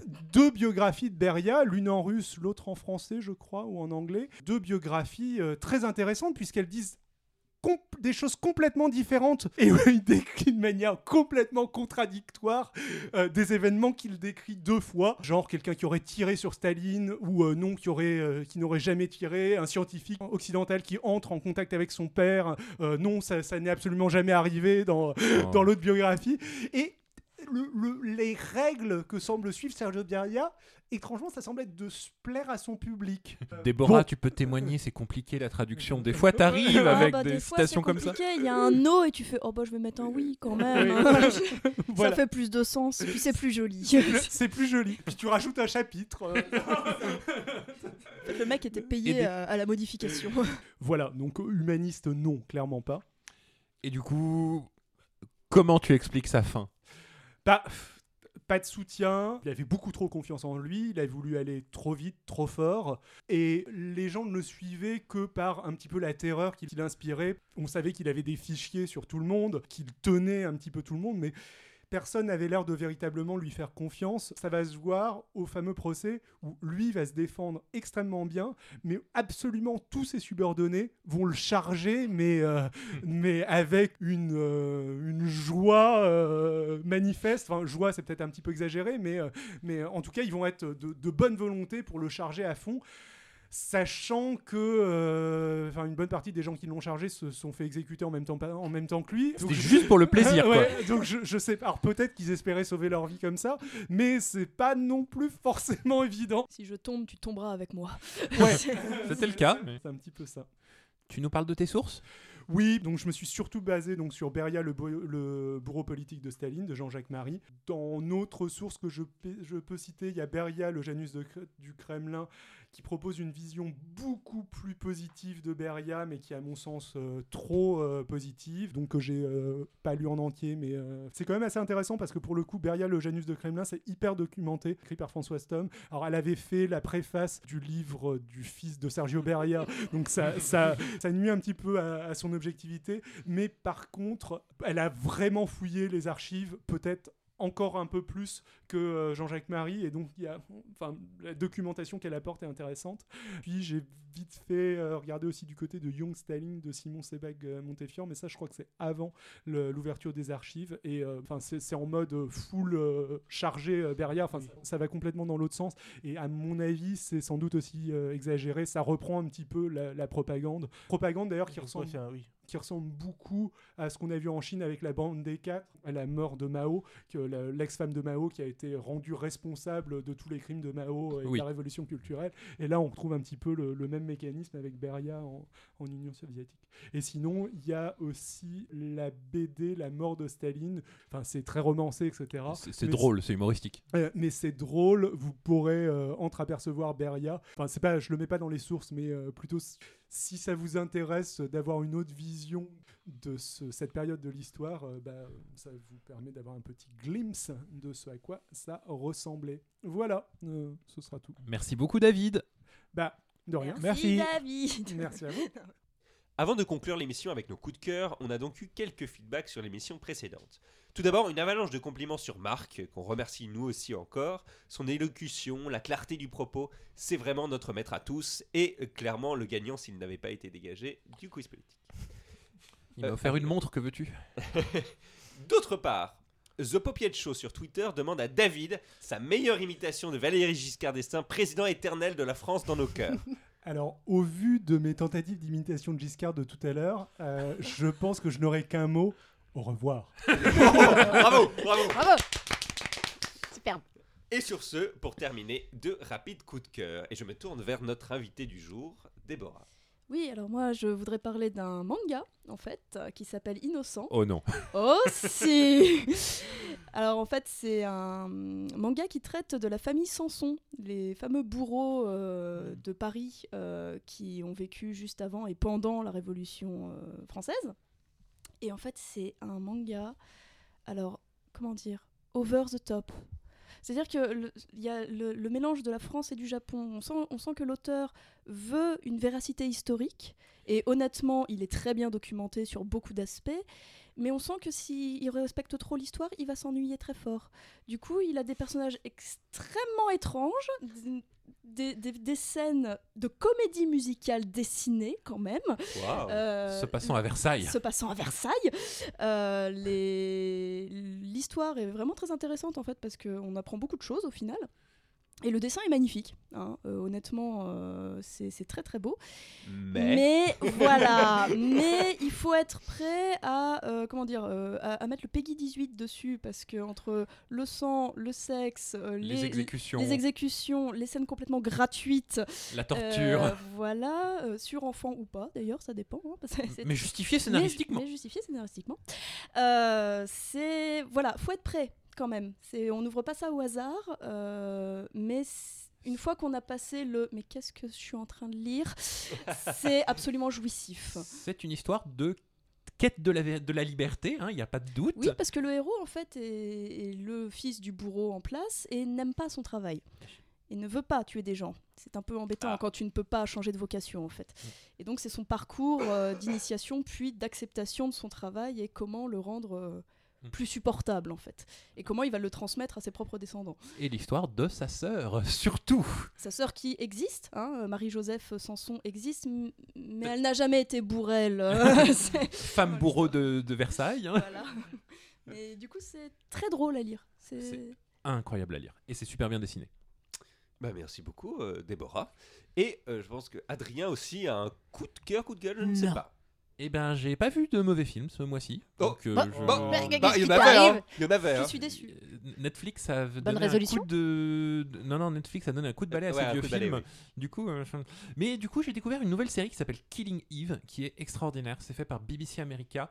C'est euh, en fait tous les éléments ont déjà été vus 100 fois. C'est l'histoire d'une tueuse à gages parfaite, mais folle, et de euh, la policière qui la poursuit. Et en fait, rien que d'avoir donné un thème féminin à cette histoire qu'on a vue 100 fois, une, un affrontement de- d'esprit et une poursuite qui devient euh, où en fait le, le- le- qui est poursuivi, qui est poursuivi et où les deux se rapprochent et finissent par s'estimer mutuellement, voire se désirer mutuellement, est incroyablement bien fait. C'est à mourir de rire. Les euh, L'ambiance anglaise est parfaite et euh, dérangeante. Et ça donne une histoire vraiment intéressante avec justement uniquement des personnages féminins qui euh, ne sont pas des, euh, des clichés ou des versions mascu- féminisées d'un personnage générique, mais des personnages qui sont éminemment des femmes. Et je recommande beaucoup de regarder ça, c'est très très très intéressant. Euh, excuse-moi, c'est une tueuse à gages ou une, Une tueuse à gages. Les deux. Enfin, euh, Ah. elle, elle, est- elle tue pour l'argent. Elle tue pour l'argent, mais pour elle le- n'a aucun désir. Ouais. En fait, elle, elle- elle n'a aucun. Ça, ça ne lui fait absolument rien. Donc, elle Oui, en a- oui, mais, mais- elle mais elle, en a elle fait le son fait pas métier. par vie. Enfin, elle Donc- le fait pas par pulsion, quoi. Elle le fait pas par pulsion. Elle apprécie beaucoup de voir les gens mourir. Donc du coup, il y a des moments, elle s'arrête, elle regarde, elle, elle contemple la personne qui est en train Bah, de se tout, le de son tout le monde aime le travail bien fait. Exactement. Bah, moi, elle a une satisfaction du travail bien fait.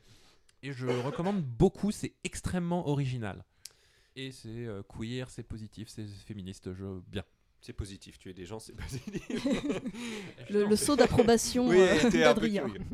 Et bien voilà, c'est tout pour aujourd'hui. Vous pouvez retrouver H Critique sur notre site www.hcritique.fr, sur lequel vous pouvez lire des articles écrits accompagnant certains des dossiers que nous traitons. Vous pouvez nous retrouver sur Discord, où nous répondrons à toutes vos questions, euh, sur notre page Facebook H Critique, ainsi que sur Twitter, arrobas hcritique. N'oubliez pas de nous laisser des commentaires, c'est ce qui fait vivre le podcast, nous motive à continuer. Nous suivre sur les réseaux sociaux, partager le podcast, en parler ou le noter sur iTunes, c'est tout ça qui fait connaître le podcast. Ça nous aide énormément, donc gros gros merci et bisous à tous ceux qui l'ont déjà fait.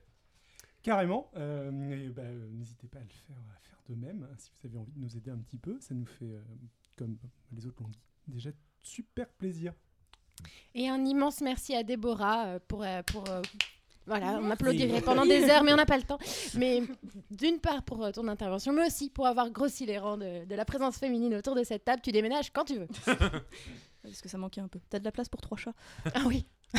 Par contre, euh, la personne avec qui je vis, Pas, bah, ok, zéro. Zéro, rien du tout. Les chats, vous survivriez, par contre le lapin. Les chats sont euh, des animaux sauvages. Vous voulez pas euh, garder enfermés des animaux qui s'épanouissent clairement dans la nature?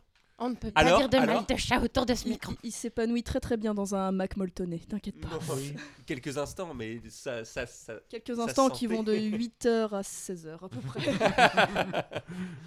Sur ce, on vous laisse jusqu'à la sortie de notre sixième épisode et on termine par notre désormais traditionnel générique à la bouche. para para